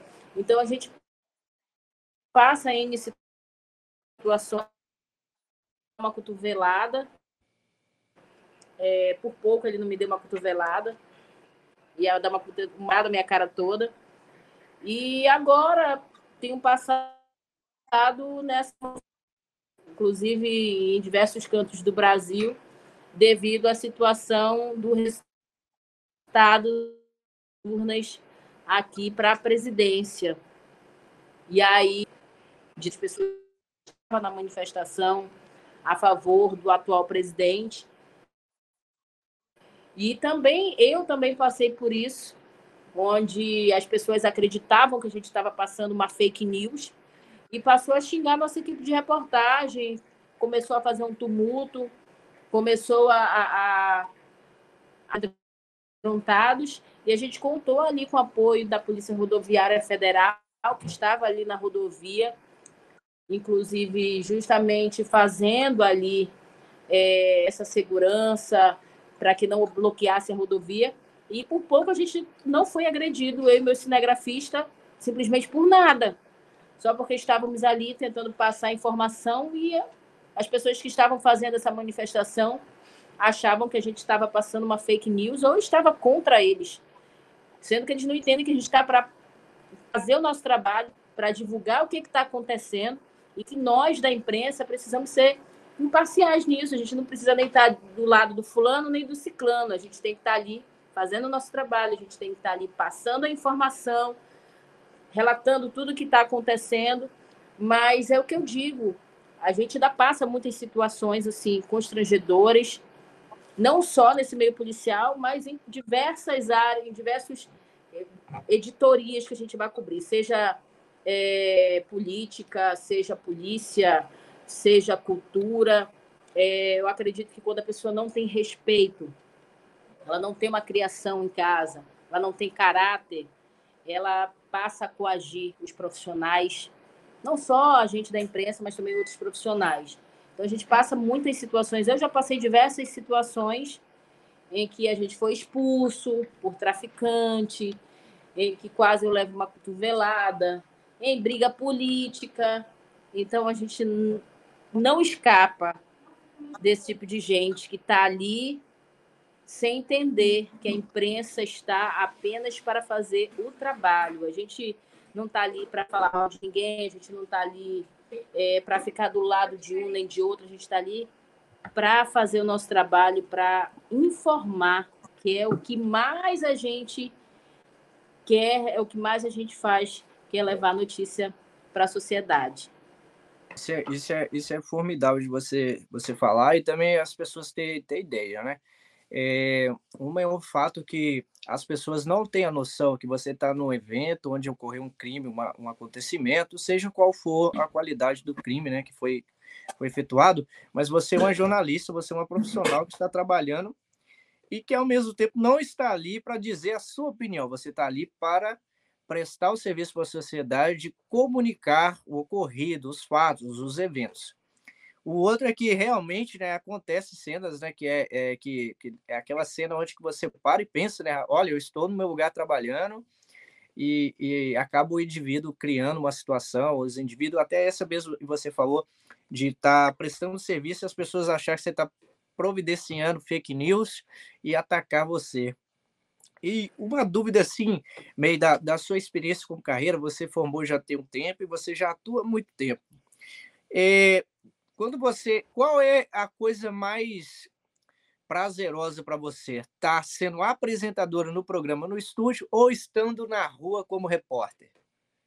Ah, para mim não tem nada melhor do que estar na rua, na externa, em conhecer as pessoas. Eu gosto muito desse calor humano que a gente recebe nas ruas. Gosto muito de conversar, gosto muito de saber das histórias, como é que aconteceu. Gosto dessa adrenalina de saber, ai, olha, ocorreu um homicídio, ocorreu um assalto, um cara foi preso, ele está sendo levado para a delegacia, está todo mundo indo para lá. Gosto muito dessa correria. Eu gosto muito desse contato físico que eu tenho com as pessoas que me param todos os dias nas ruas, que demonstram carinho, que demonstram sentimento pela minha profissão, que me assistem, que às vezes me para no sinal, diz: Meio, eu te assisto, gosto muito de você, eu me inspiro, eu voltei para academia, eu deixei meu marido porque ele me traiu. Então, assim, para mim não tem nada mais gratificante do que estar na rua, do que ter esse contato com essas pessoas, de poder conversar com elas, de poder passar um pouco da minha experiência, um pouco do meu carinho, da minha atenção, porque querendo ou não, a gente está ali todos os dias na casa dessas pessoas querendo ou não, a gente está ali informando e elas acabam criando esse vínculo com a gente, como se realmente conhecesse ali pessoalmente, como se realmente tivesse aquele vínculo ali, como se participasse da vida. E querendo ou não, a gente participa da vida porque a gente está todo dia informando. Então, para mim, não tem nada mais prazeroso no mundo do que eu estar tá na rua. Isso, para mim, é o que me alegra. É, é, o que eu digo. Quando eu saio de casa, 3h20 da manhã, quando eu acordo 3 20 da manhã e saio de casa 4 da manhã todos os dias, eu deixo todos os meus problemas aqui em casa e vou para o meu trabalho. É o que eu digo, eu esqueço tudo. É o momento que eu deixo tudo de lado, assim, meus problemas, minhas dificuldades, e embarco mesmo. E aí eu esqueço, né, que eu, que eu sou a meio mãe, meio dona de casa, meio cheia de problemas, meio cheia de contas e eu tô ali para ser a meio repórter que vai contar a história, que vai apurar, que vai ter ética, sabe? Que vai ter responsabilidade em passar uma informação, porque não é só saber o que aconteceu, é você ter ética em saber e passar informação e não tá ali para dizer que tu tá do lado do fulano, do ciclano, que tu acha isso ou aquilo, mas que tu tá ali apenas para informar, né? E aí, às vezes, as pessoas é que não entendem isso. Mas, para mim, o mais prazeroso mesmo é estar nas ruas. Isso não... é, é, é o que eu amo fazer. Mei, esse é, é você está na região de Manaus. Manaus é uma metrópole muito grande e uma das capitais que tem um terreno geográfico maior do Brasil. E também tem um contingente de gente muito grande. É, você trabalhando em Manaus, e como repórter, você sempre sai para os municípios em volta também da grande metropolitana. E uma dúvida assim para você, você que trabalha é, como repórter na rua já, já há muitos anos, é, você teve alguma dificuldade em algum momento assim da, no seu percurso é, de olhar para trás e pensar assim, olha, eu, eu quero parar aqui ou eu quero prosseguir? Você já chegou a ter dúvidas assim? Porque a, a, a vida do repórter de rua é como você falou, você sai de casa três, meia, quatro horas da manhã. Você vai voltar para casa às vezes 11 horas da noite, meia-noite. Às vezes, quando o caso prolonga, você vai voltar para casa uma da manhã. É, você já teve alguma vez que parou assim, olha, eu, eu vou dar um stop nisso aqui, vou pensar em alguma coisa? Você já teve isso? Já, já tive isso, mas isso aconteceu muito no início, porque eu comecei como produtora na verdade, assistente de produção. E meu sonho sempre foi ser repórter. Mas comecei como assistente de produção.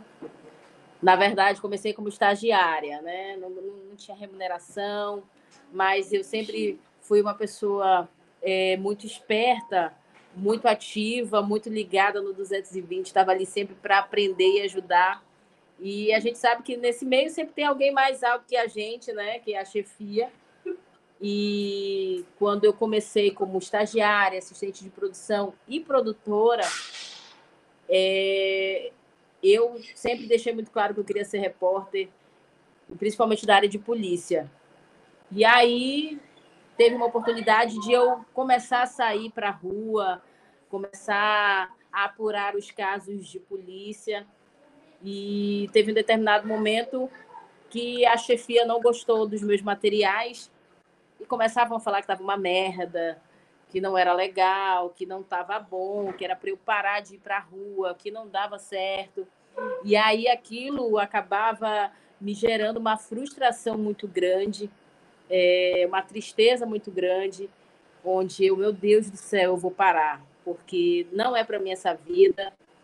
Na própria TV, hoje, onde eu estou, na TV Norte, que na época era TV em Tempo, cansei de ir para o banheiro chorar, eu chorava, chorava, meu Deus do céu, o que, que eu estou fazendo aqui, sendo humilhada? É, por essa mulher, na época era uma, uma chefe que tinha lá, não vou citar nome, e aí eu dizia, meu Deus do céu, o que, eu estou fazendo aqui, essa mulher me humilhando, ficava ali dentro do, do, do banheiro, chorava, depois eu lavava meu rosto, aí eu pensava, meu Deus, mas o que, que eu vou fazer da minha vida se eu não sei fazer outra coisa? Meu Deus, não, vou continuar. Aí lavava meu rosto, enxugava meu rosto, voltava para a redação como se nada tivesse acontecido.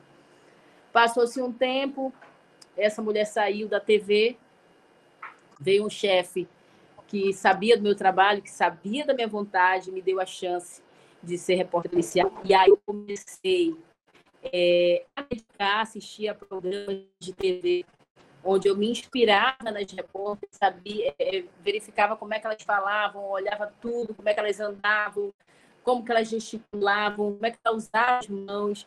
E aí tudo isso eu fui aprendendo, aprendendo. E aí eu acabei ganhando uma visibilidade muito grande. E aí eu acabei indo para a crítica, recebendo o convite da crítica, passando lá três anos, inclusive trabalhando com Siqueira Júnior. E aí eu ganhei mais visibilidade ainda muitos seguidores no Instagram. E assim, é o que eu digo. É, você, quando faz o certo, você, quando quer muito uma coisa, quando você luta, quando você corre atrás, quando você tem interesse e vontade, você consegue. Então, assim, tem momentos que eu sei muitas vezes, mas sabia que eu tinha meus filhos e precisava dar uma vida melhor para eles. Eu queria parar ali como assistente de produção, como produtora. E aí eu dizia, não, eu vou voltar porque eu não vou desistir por causa dos outros. E aí continuei. E hoje eu estou aqui, graças a Deus. É, é, fiz um pouco meu nome, muita gente hoje é o que eu sei fazer. E claro que a gente precisa sempre né, aprender, todos os dias eu estou em constante evolução de aprendizado, mas eu sempre digo que eu sou eu, eu sou mais eu. E eu tô aqui, não quero por aí, ter atenções ainda maiores, porque eu sonho muito alto, precisa sonhar muito alto na vida da gente. E é isso. Mas hoje não penso mais em desistir, não. Hoje prosseguir e crescer mais ainda na minha vida. Fantástico. É, é, a, a sua vida, a sua carreira é uma motivação para mim, né? Você sempre é uma pessoa que sempre é, não só apoia, coloca para cima, participa. Hoje está na live e eu sei que é a correria, é né, um fuso horário bem diferente.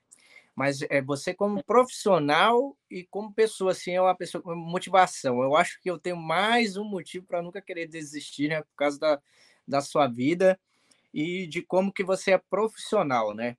Bom, hoje, hoje os estúdios, né? Eu e Elisângela Encarco hoje ausente, né? Que hoje ela não pôde estar, que deixou um abraço. Também tem um presente para você, se não estava no início da live. É uma caneca que vai dar Positive Vibes para você também, que a gente vai enviar. Bem legal aqui dos estúdios, vai com seu nome. Então, é uma caneca fantástica mesmo. E tem a arte da Natália, Natália Queiroz, que vai estar tá aparecendo também, igual vai aparecer do Wilker. E é diretamente Lisboa, Portugal. E eu gostaria de perguntar para você aqui, basicamente assim, é, você foi trabalhar junto com o Siqueira Júnior e você teve um, um, um, bom tempo de trabalho com ele. É, o Siqueira é agitado daquele jeito mesmo, e daquela forma que a gente vê. O Siqueira, o Siqueira é aquele nordestino, nortino bem agitado mesmo para trabalho. Como foi a experiência de trabalho ao lado do Siqueira? Olha, não tenho que reclamar. Siqueira Júnior é uma pessoa fantástica. Ele é daquele jeito mesmo, ligados aqui, reclamar. Comigo, ele sempre me tratou muito bem, com muito respeito, com muito carinho, com muita atenção.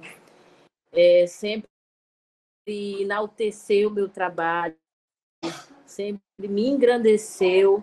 Aí eu tinha contato, era diferente, não participava do programa. Ele sempre estava ali falando do meu trabalho, que era bom, sempre tirando visibilidade.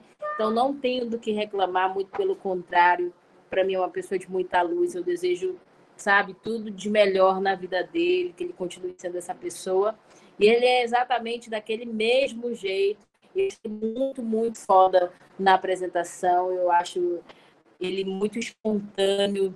Eu acho ele muito natural, sem ser aquela coisa forçada como eu vejo que tem muitos apresentadores aí que forçam ser engraçado, forçam é, é, ter um carisma que nem o Siqueira Júnior, particularmente para mim, é muito bom no que ele faz. Então, não tenho do que reclamar, foi um período muito bom da minha vida, não tenho do que reclamar mesmo, só agradecer, agradecer pelo carinho, inclusive quando eu saí da TV A Crítica, ele me enviou uma mensagem ao vivo do programa, muito carinhosa, que eu levo no meu coração. E eu só desejo o melhor para ele.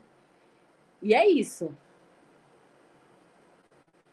Que fantástico. É, May, você nesse tempo de formação de, de, de, de, de academia e do tempo na rua, nós começamos uma série de é, série criminal que é de serial killers, né? E aqui os eventos nos Estados Unidos têm uma, uma denota muito grande.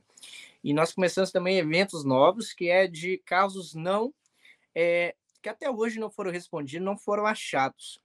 Só que eu faço um trabalho muito diferente, né, que nós transformamos em documentário para a plataforma Stream. Porém, eh, nós pegamos as, as, apreensões, os detalhes que são via do FBI, diretamente da polícia, que não é um pouco diferente do que você faz. E uma das experiências para mim que foi marcante é de ler, de a matéria, de ver, é, de ver as cenas, né, ver o corpo, né, a pessoa que infelizmente morreu ali, né? Então é crianças, casos assim que são realmente muito fortes. E as primeiras experiências que eu tive de ler, é, ler o que o delegado, policial que aprendeu na cena do FBI, o criminoso e tal, é, a primeira vez foi muito forte, de embrulhar, assim, né? E naquele dia eu pensei, cara, o, o repórter policial, quem tá na rua, que chega, vê os fatos, né? É, tem que ter um corpo forte e saber lidar na hora de, de transportar é, a comunicação, transportar sem emoção na hora. É, o repórter tem muito isso, essa coisa de, de segurança, de, de ser como médico, de, de não transportar o que ele pensa, a emoção. Isso, isso é uma coisa que você teve que aprender com o tempo, lidar, ou você já era mais tranquilo na hora de chegar, a apreensão, de ver a, a pessoa que infelizmente morreu ali na cena. É, você teve dificuldade, aprendeu a lidar com isso? Olha, eu tinha uma certa dificuldade no início, né? Tipo, quando eu comecei a sair para a rua mesmo para cobrir os casos, eu tinha uma certa dificuldade, eu morria de medo, eu não queria ver ali o corpo ensanguentado, eu ficava desesperada. Mas com o tempo, tu vai criando uma experiência, tu vai é, é, tendo aquele contato com os policiais, tu acaba virando amiga de muitos policiais, e aí tu vai se acostumando com aquilo como se fosse um médico, né? Que às vezes faz a medicina, mas aí no decorrer ali da faculdade que ele começa é, a se acostumar com o que ele vai fazer. A gente é a mesma coisa. Já me emocionei e me emociono em alguns casos, cheguei a chorar ao vivo. É, em casos é, é, tristes, principalmente que a gente fica aguardando a chegada do IML, da perícia, dos policiais da delegacia de homicídios, e às vezes a gente sabe que muitas das vezes, a gente sabe não, que todas as vezes a pessoa que é assassinada ali, ela tem alguém, ela tem a mãe, ela tem o pai, ela tem o irmão, ela tem a família dela, alguém vai sofrer por aquela pessoa. E tem muitos casos tristes assim, que envolvem adolescentes, é, meninas de 14, 15 anos, como eu já cobri casos, que a mãe não sabia, chegou ali desesperada e eu tenho filhos, né? Eu sou mãe também, eu tenho uma filha adolescente de 15 anos. E, e assim, para mim é emocionante. O que mais me emociona é uma mãe. A dor de uma mãe perder um filho. Não tem, eu acho que é, não tem dor maior que essa. Eu já cheguei a me emocionar, me emociono, emociono até hoje é, é, vendo essas coisas. Uma mãe que às vezes chora ali em cima do corpo, dizendo: Meu filho, por que, que tu saiu de casa? Eu te falei para te sair dessa vida. Eu te falei para te deixar essa vida, meu filho. Então, assim, casos assim que a gente não aguenta. A gente que está ali, eu como mãe me imagino ali, entendeu? Poderia ser eu, eu, eu espero que nunca, mas poderia, poderia ser qualquer mãe, porque a gente não pode julgar. A pessoa que entra no mundo do crime, a pessoa que é usuária de droga, a gente não pode julgar. E alguém vai sofrer, vai sofrer. O assaltante, o ladrão, tem alguém que vai sofrer por ele. Eu sempre digo isso. Então é triste você ver alguém ali que às vezes até lutou por esse familiar, tentou tirar do mundo do crime, tentou tirar do mundo das drogas, mas não conseguiu. Então, assim, eu, eu me emociono nesses casos. Em relação a ver corpos, eu levo de boa. Mas quando eu vejo, como eu vi a situação de uma adolescente de 14 anos que foi assassinada, é, crua, é, é, assim, ela foi torturada, ela foi atingida com tiros, ela foi estuprada. E a mãe e a irmã chegou ali, fez um escândalo. A mãe desesperada vinha no meio do rio, na, no, no, no barquinho, e quando ela viu a filha boiando ali na beira do rio, ela se jogou, foi a nado até próximo corpo, e ela gritava: Minha filha, eu te falei para te não sair de casa ontem, minha filha. Eu disse que não era para te sair de casa. Quem fez isso contigo, minha filha? Então, assim, para mim foi uma cena assim que eu, eu chorei junto com a mãe, porque da idade da minha filha, e assim, não tem uma dor maior que essa. Então, eu me emociono ainda com, com a dor de uma mãe, com a dor de um irmão que a gente sabe que ama, porque nessas horas a gente sabe que é uma dor que a gente não deseja para ninguém. Então, eu me emociono muito ainda. É, eu, eu, eu acredito nisso, porque eu, quando eu leio as matérias, vejo né, cenas, quando tem, são eventos que aconteceu com criança. Eu sou pai de uma menina de, de 11 anos, né? Que mora no Brasil. Você também é mãe de, de, de, de crianças, de, de, uma, de uma moça, já que agora já é moça, né? E é. são coisas que movem a gente, né? E quando é um caso onde que a, a pessoa que está ali, adolescente, o jovem, velho, e ele cometeu crimes, essas coisas, independente, nós sentimos, porque, como você falou, alguém vai sofrer, e eu lembro da minha mãe, né? Então, é, é, é, é muito difícil. Uma coisa também que eu, eu assim, eu não formei na, na grade acadêmica de jornalista, eu trabalho hoje numa plataforma, um estúdio que projeta para quatro plataformas streaming, é, nós temos ouvintes, nós temos pessoas que gostam de ver, consumir o nosso conte conteúdo visual, mas eu sempre falo para as pessoas que quando nós vamos gravar, é, eles não vê os cortes, é, eles não vê como que a gente tá para segurar a emoção, para é, às vezes a gente chora, né? Porque a gente lê a matéria, vê, vê a cena, foto, é, são fortes. Imagina para você que está ali praticamente possível até de tocar, né? Na, na pessoa que veio a falecer. E, e falando assim, meio, é uma coisa, uma pergunta de brasileiro agora. É, eu, eu sou muito conhecedor, é, eu sou filho de uma cearense, que é nordestina, mas nasci no Espírito Santo, no Sudeste. Mas uma pergunta para você, se passa por você, já passou, e se você já teve, precisou responder, né? Porque muitos brasileiros não têm noção de como é a vida do Norte, da vida nordestino.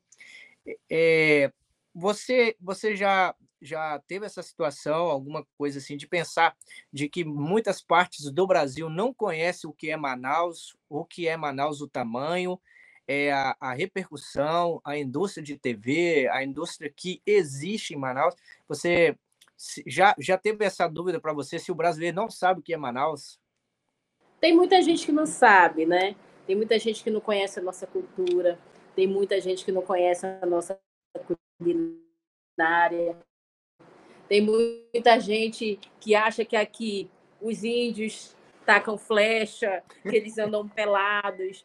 Eu já ouvi muito isso. Eu já viajei bastante. E aí, quando nesses locais, Rio, São Paulo, às vezes é, a gente vai em passeios e eles perguntam: vocês são de onde? Ah, nós somos de Manaus. Como é que é lá, hein? É, é, os índios andam mesmo assim, sem roupa. e aí, às vezes, eu tenho vontade de dizer, é, se tu for para lá, tu vai levar uma flechada. Só que muita gente não sabe o tamanho aqui de Manaus, do tamanho do nosso estado, como ele é rico em cultura, como ele é rico em culinária, como ele é rico nas indústrias que tem aqui, né? Por mais que tenha uma queda agora nesse mês, mas nosso estado é muito rico, mas muitas pessoas ainda do sul, do sudeste, não têm essa, essa, é, é, esse pensamento de saber a dimensão, de saber como é que é Manaus, como é que são as pessoas. E aí já ouvi também muita gente que vem aqui, que conhece a cidade, se impressiona, porque acha que isso é mato, acha que tu vai chegar, isso é mato para um lado, para o outro rio. E não é assim, né? Que ando de canoa, não é assim. Nossa cidade é linda, apesar do calor, é, apesar de algumas dificuldades, como qualquer canto tem, mas nossa cidade é linda. Eu digo que, que Manaus tem uma, uma cultura linda, como Parintins, né? que hoje o nosso, nosso boi já atingiu aí diversos cantos do Brasil. Muitas pessoas aguardam a chegada do evento é, para vir para Parintins, para acompanhar, mas muita gente não sabe, muita gente ainda é leigo nisso, vamos dizer até ignorante em saber como é que é a cidade.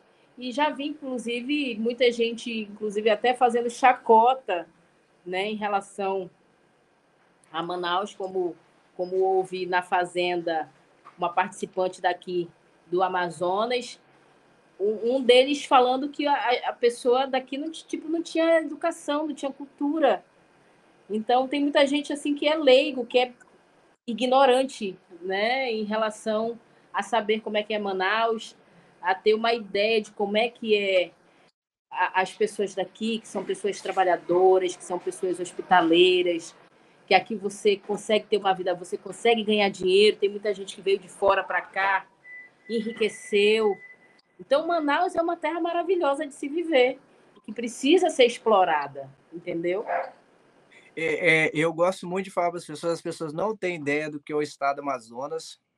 E eu, assim, o único estado do Brasil que eu gostaria e eu não pude conhecer, eu conheço acho seis, sete estados, ou oito, no Brasil. Eu conheço mais países fora, mais estados de países que eu morei, e, e como aqui os Estados Unidos, são 50 estados, eu conheço 24.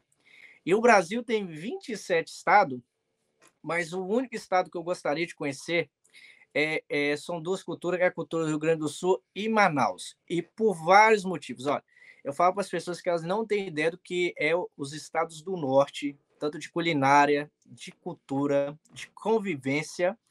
As pessoas não têm, não têm ideia de como é. Eu estou falando com uma jornalista muito bem sucedida, que é todo que trabalha tanto na TV e é repórter e é de Manaus. Então, e a indústria de Manaus da TV teve um salto 2021-22 muito grande, onde foi um dos estados que a TV mais superfaturou, quer seja a Rede Globo, Rede Bandeirante, inclusive a, a TV a crítica é da Rede TV, não é isso?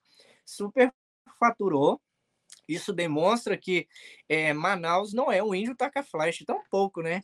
E quem dera que fosse no sentido eh, as pessoas de das pessoas olhar e achar como se não tivesse ninguém. Manaus tem cultura, tem arte, é uma, uma cidade, um dos poucos estados e cidades que de capital que foi também, né, assim como Brasília, que a construção quem fez foi os ingleses, quem fez as, a, a geografia popular foi eles é, que não tem problema de eletricidade tampouco. A indústria e mercado de Manaus é muito grande, os estados brasileiros, para eles ter uma economia melhor, um mercado mais fácil, tudo vem de Manaus. O computador, é a TV, é a moto, é a indústria de Manaus. Manaus é um polo industrial que o brasileiro não tem ideia do que forma o Brasil. E eu, não eu, tem ideia.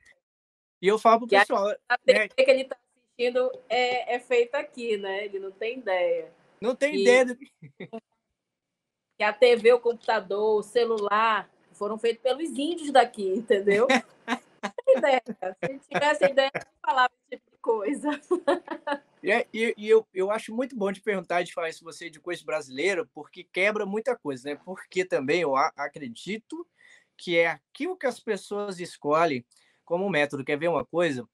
É, 20, 20 e poucos mais anos atrás, nós tínhamos aquela coisa de ter o dia do índio, e era cultivado o, o, dia do índio, era dito que o índio era de Manaus, do Pará, do Amapá e assim vai. Não é bem isso? Pois, isso. Pois é, 20 anos atrás, na, na era que o Brasil teve a sua ideia, que teve a crescente, computador, depois teve a evolução para celular 2008, 2009, me diga onde é que essas coisas eram feitas e quem era o primeiro brasileiro que pegava e com um consumo de imposto muito baixo? O Manauara né? É. E, e, e, as pessoas não têm noção de Manaus e, e é, de falar também. É, eu lembro quando a, a, Lenovo comprou a Motorola. É, é, é, quando a Lenovo comprou a Motorola, os primeiros foram fabricados em Manaus e, e o povo, tipo assim, achando ruim. O Manauara já tinha Lenovo, já estava feliz. Já estava já esperando o outro, né? É, e eu percebo, já estava esperando uma nova atualização, né? E, e o, o, legal disso, de saber, é que o brasileiro não tem ideia do, do que é o Brasil e tão pouco do como que é as terras do norte, né? E eu falo para as pessoas, as pessoas precisam em Manaus é, é, de saber, de ler. Eu estudei sobre a geografia em Manaus, então para mim é um prazer imenso saber do que é Manaus. Então quando o pessoal fala de Manaus, aqui um americano falou para mim, nossa, o Amazonas tem um problema de queimada. Os índios estão falando assim, quem disse que tem índio lá, bobo? Põe no canal da Meia aí que tu vai ver índio aí, ó. Olha, eu digo que quem é amazonense, quem é de Manaus, ele é um caboclo arrochado, porque aguentar o calor daqui é só para quem tem peito. Quem não tem fica como Nutella, né? Fica aí de mimimi. Mas o Manauara, ele é foda, que eu digo, porque ele é aguenta o sol daqui, ele é trabalhador, ele inventa, ele cria, é hospitaleiro. Então eu digo, quem não conhece Manaus precisa conhecer, precisa ter esse contato. E quem vem para cá para aguentar o, o, clima, ele pode passar em qualquer prova depois, porque ter pulso firme. Ó, olha só, falando de como que Manaus tem uma importância muito grande no Brasil e não é uma pouca coisa relevante. O Brasil está numa catástrofe assim política para quem quer, quem não quer, tem uma mudança política agora. E o Manauara ele não está nem aí para saber se o Brasil vai ter um problema econômico ou não, porque o polo industrial de Manaus se sustenta e, e sobrevive sobreviveu nos últimos 30 anos, teve a crescente nos últimos 30 anos. Os outros estados começou a melhorar, né, nos anos 90 por causa do petróleo. O mercado industrial de Manaus sobrevive. Sim, sim, é muito rico, né? E, e é o que a gente tem de mais rico e precioso, né? Nosso polo, nossa Zona Franca, que inclusive é motivo de discussão aí entre os políticos mas graças a Deus tem se sustentado, né? Isso que importa. Meio assim, eu, eu é, é, gostaria de pedir para você deixar um, um, uma, uma, palavra assim também. E eu acredito que eu acho que a live do, do Wilker pode ter caído e a gente vai ter uma oportunidade de ter um, um, uma fala, principalmente são pessoas de TV, principalmente que a gente tem uma ideia de educar as pessoas, principalmente para quem se formou quem é de uma grade acadêmica, que tem experiência na TV, principalmente para quem trabalha no stream, como eu, ter essa didática né, de, de influência, que é de pessoas que vivem, que faz, que entende do que, do que está é, no que está trabalhando e de que tem uma importância também na internet, eu acho que é muito importante falar para as pessoas, né? A, a, gente visa falar sobre impacto social, de vivência, experiência de vida. E o nosso público é assim. Então a pessoa vai estar nos ouvindo, nos assistindo em vídeo, né? Nosso podcast em vídeo também no Spotify, no YouTube, na Rumble, também no Apple Music, que a gente tem uma crescente muito grande. Nós tínhamos um canal muito maior no YouTube que perdemos, mas hoje nós temos assim bastante pessoas que nos assistem no Spotify que não vai para o YouTube. Só que você está chegando nos oito países do idioma português. E você está sendo ouvido agora na África, na Ásia, também aqui, é, e isso é uma esfera muito importante, que é de uma mulher batalhadora, que estudou, formou e trabalha muitos anos, né? uma, uma pessoa que é de muita influência. E, como eu falei, de um estado muito rico, né? que talvez isso vai ser muito impactante, que você cresce todo dia, e você sempre cresceu, e quando você foi trabalhar com o Siqueira Júnior, né? Isso não, não favoreceu, seu crescimento sempre foi contínuo, Então você nunca precisou, né, estar do lado de alguém. A sua vivência faz com que o seu público cresça.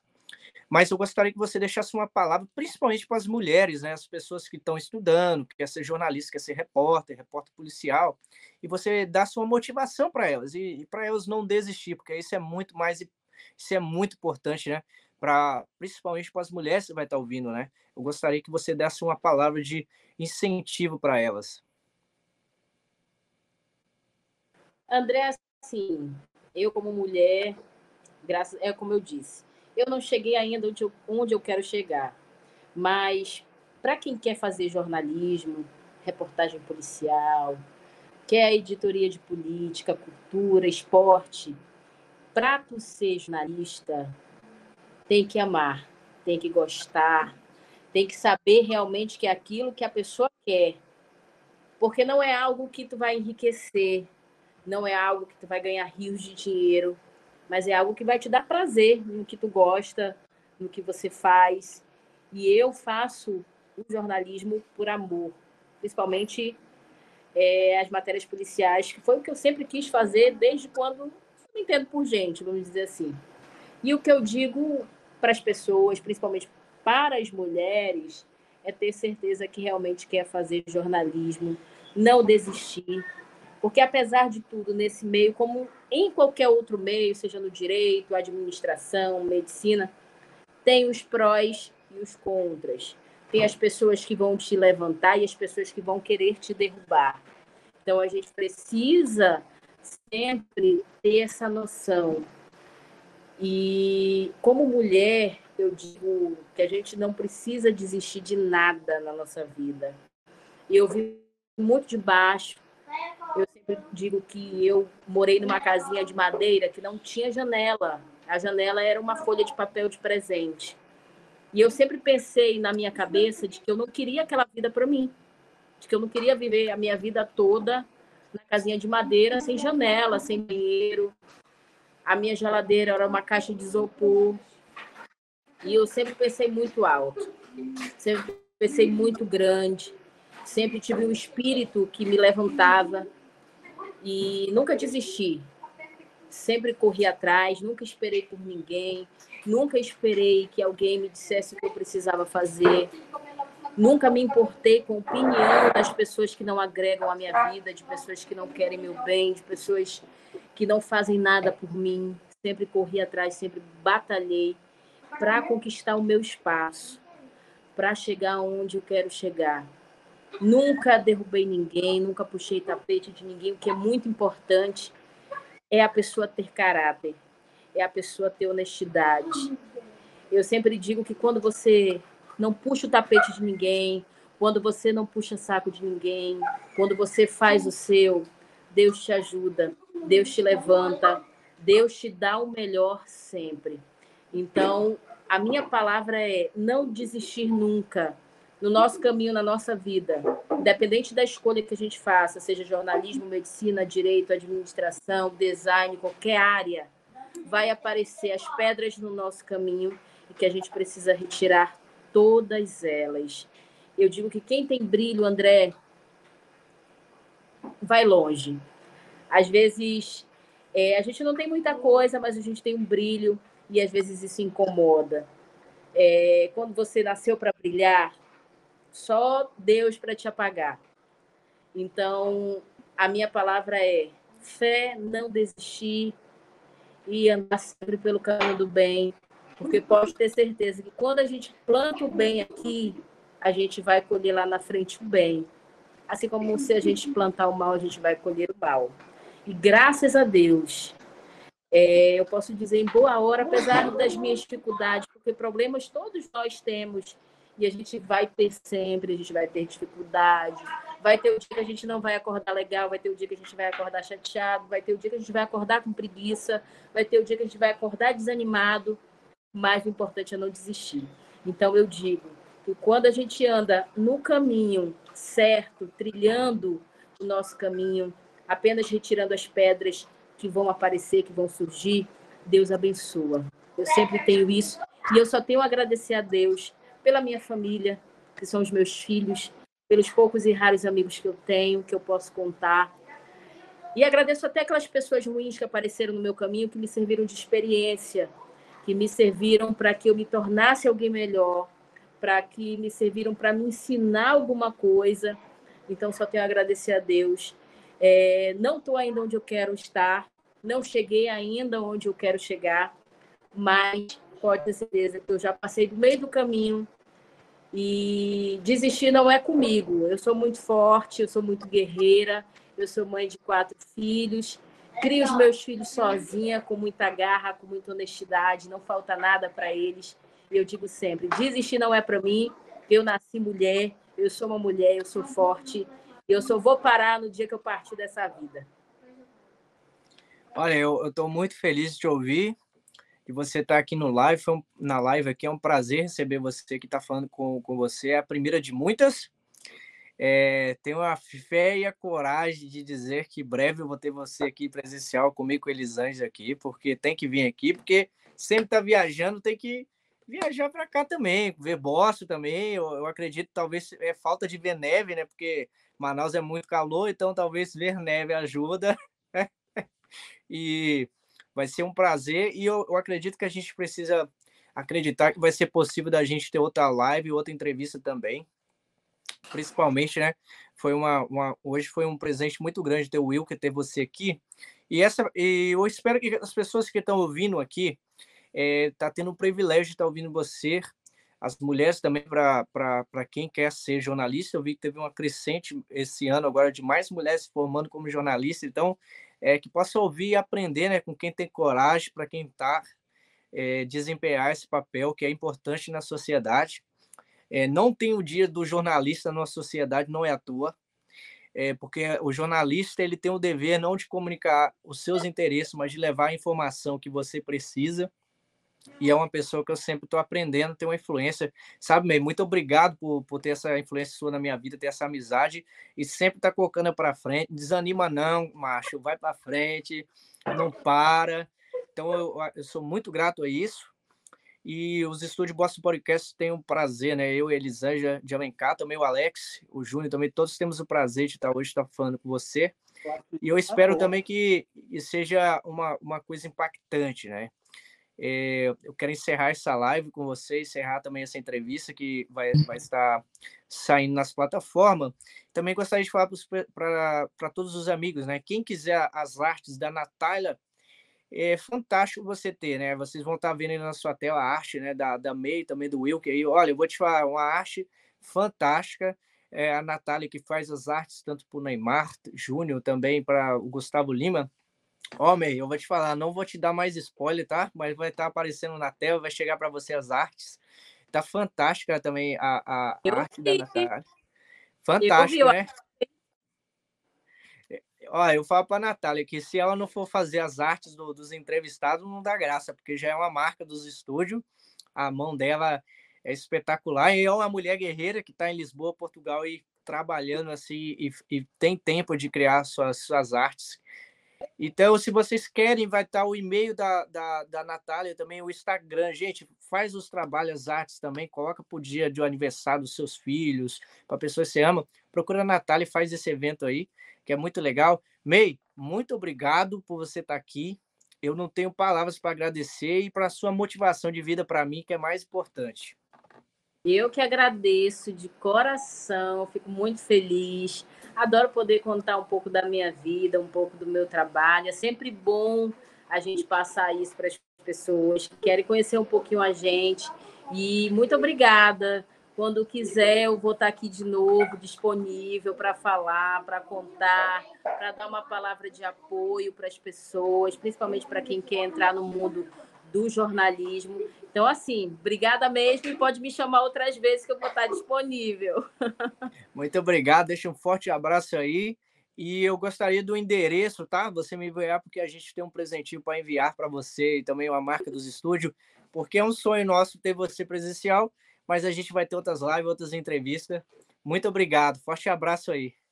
Obrigada, amigo. Deus te abençoe ricamente, viu? Um beijo para todo mundo. Obrigada mesmo. Forte abraço.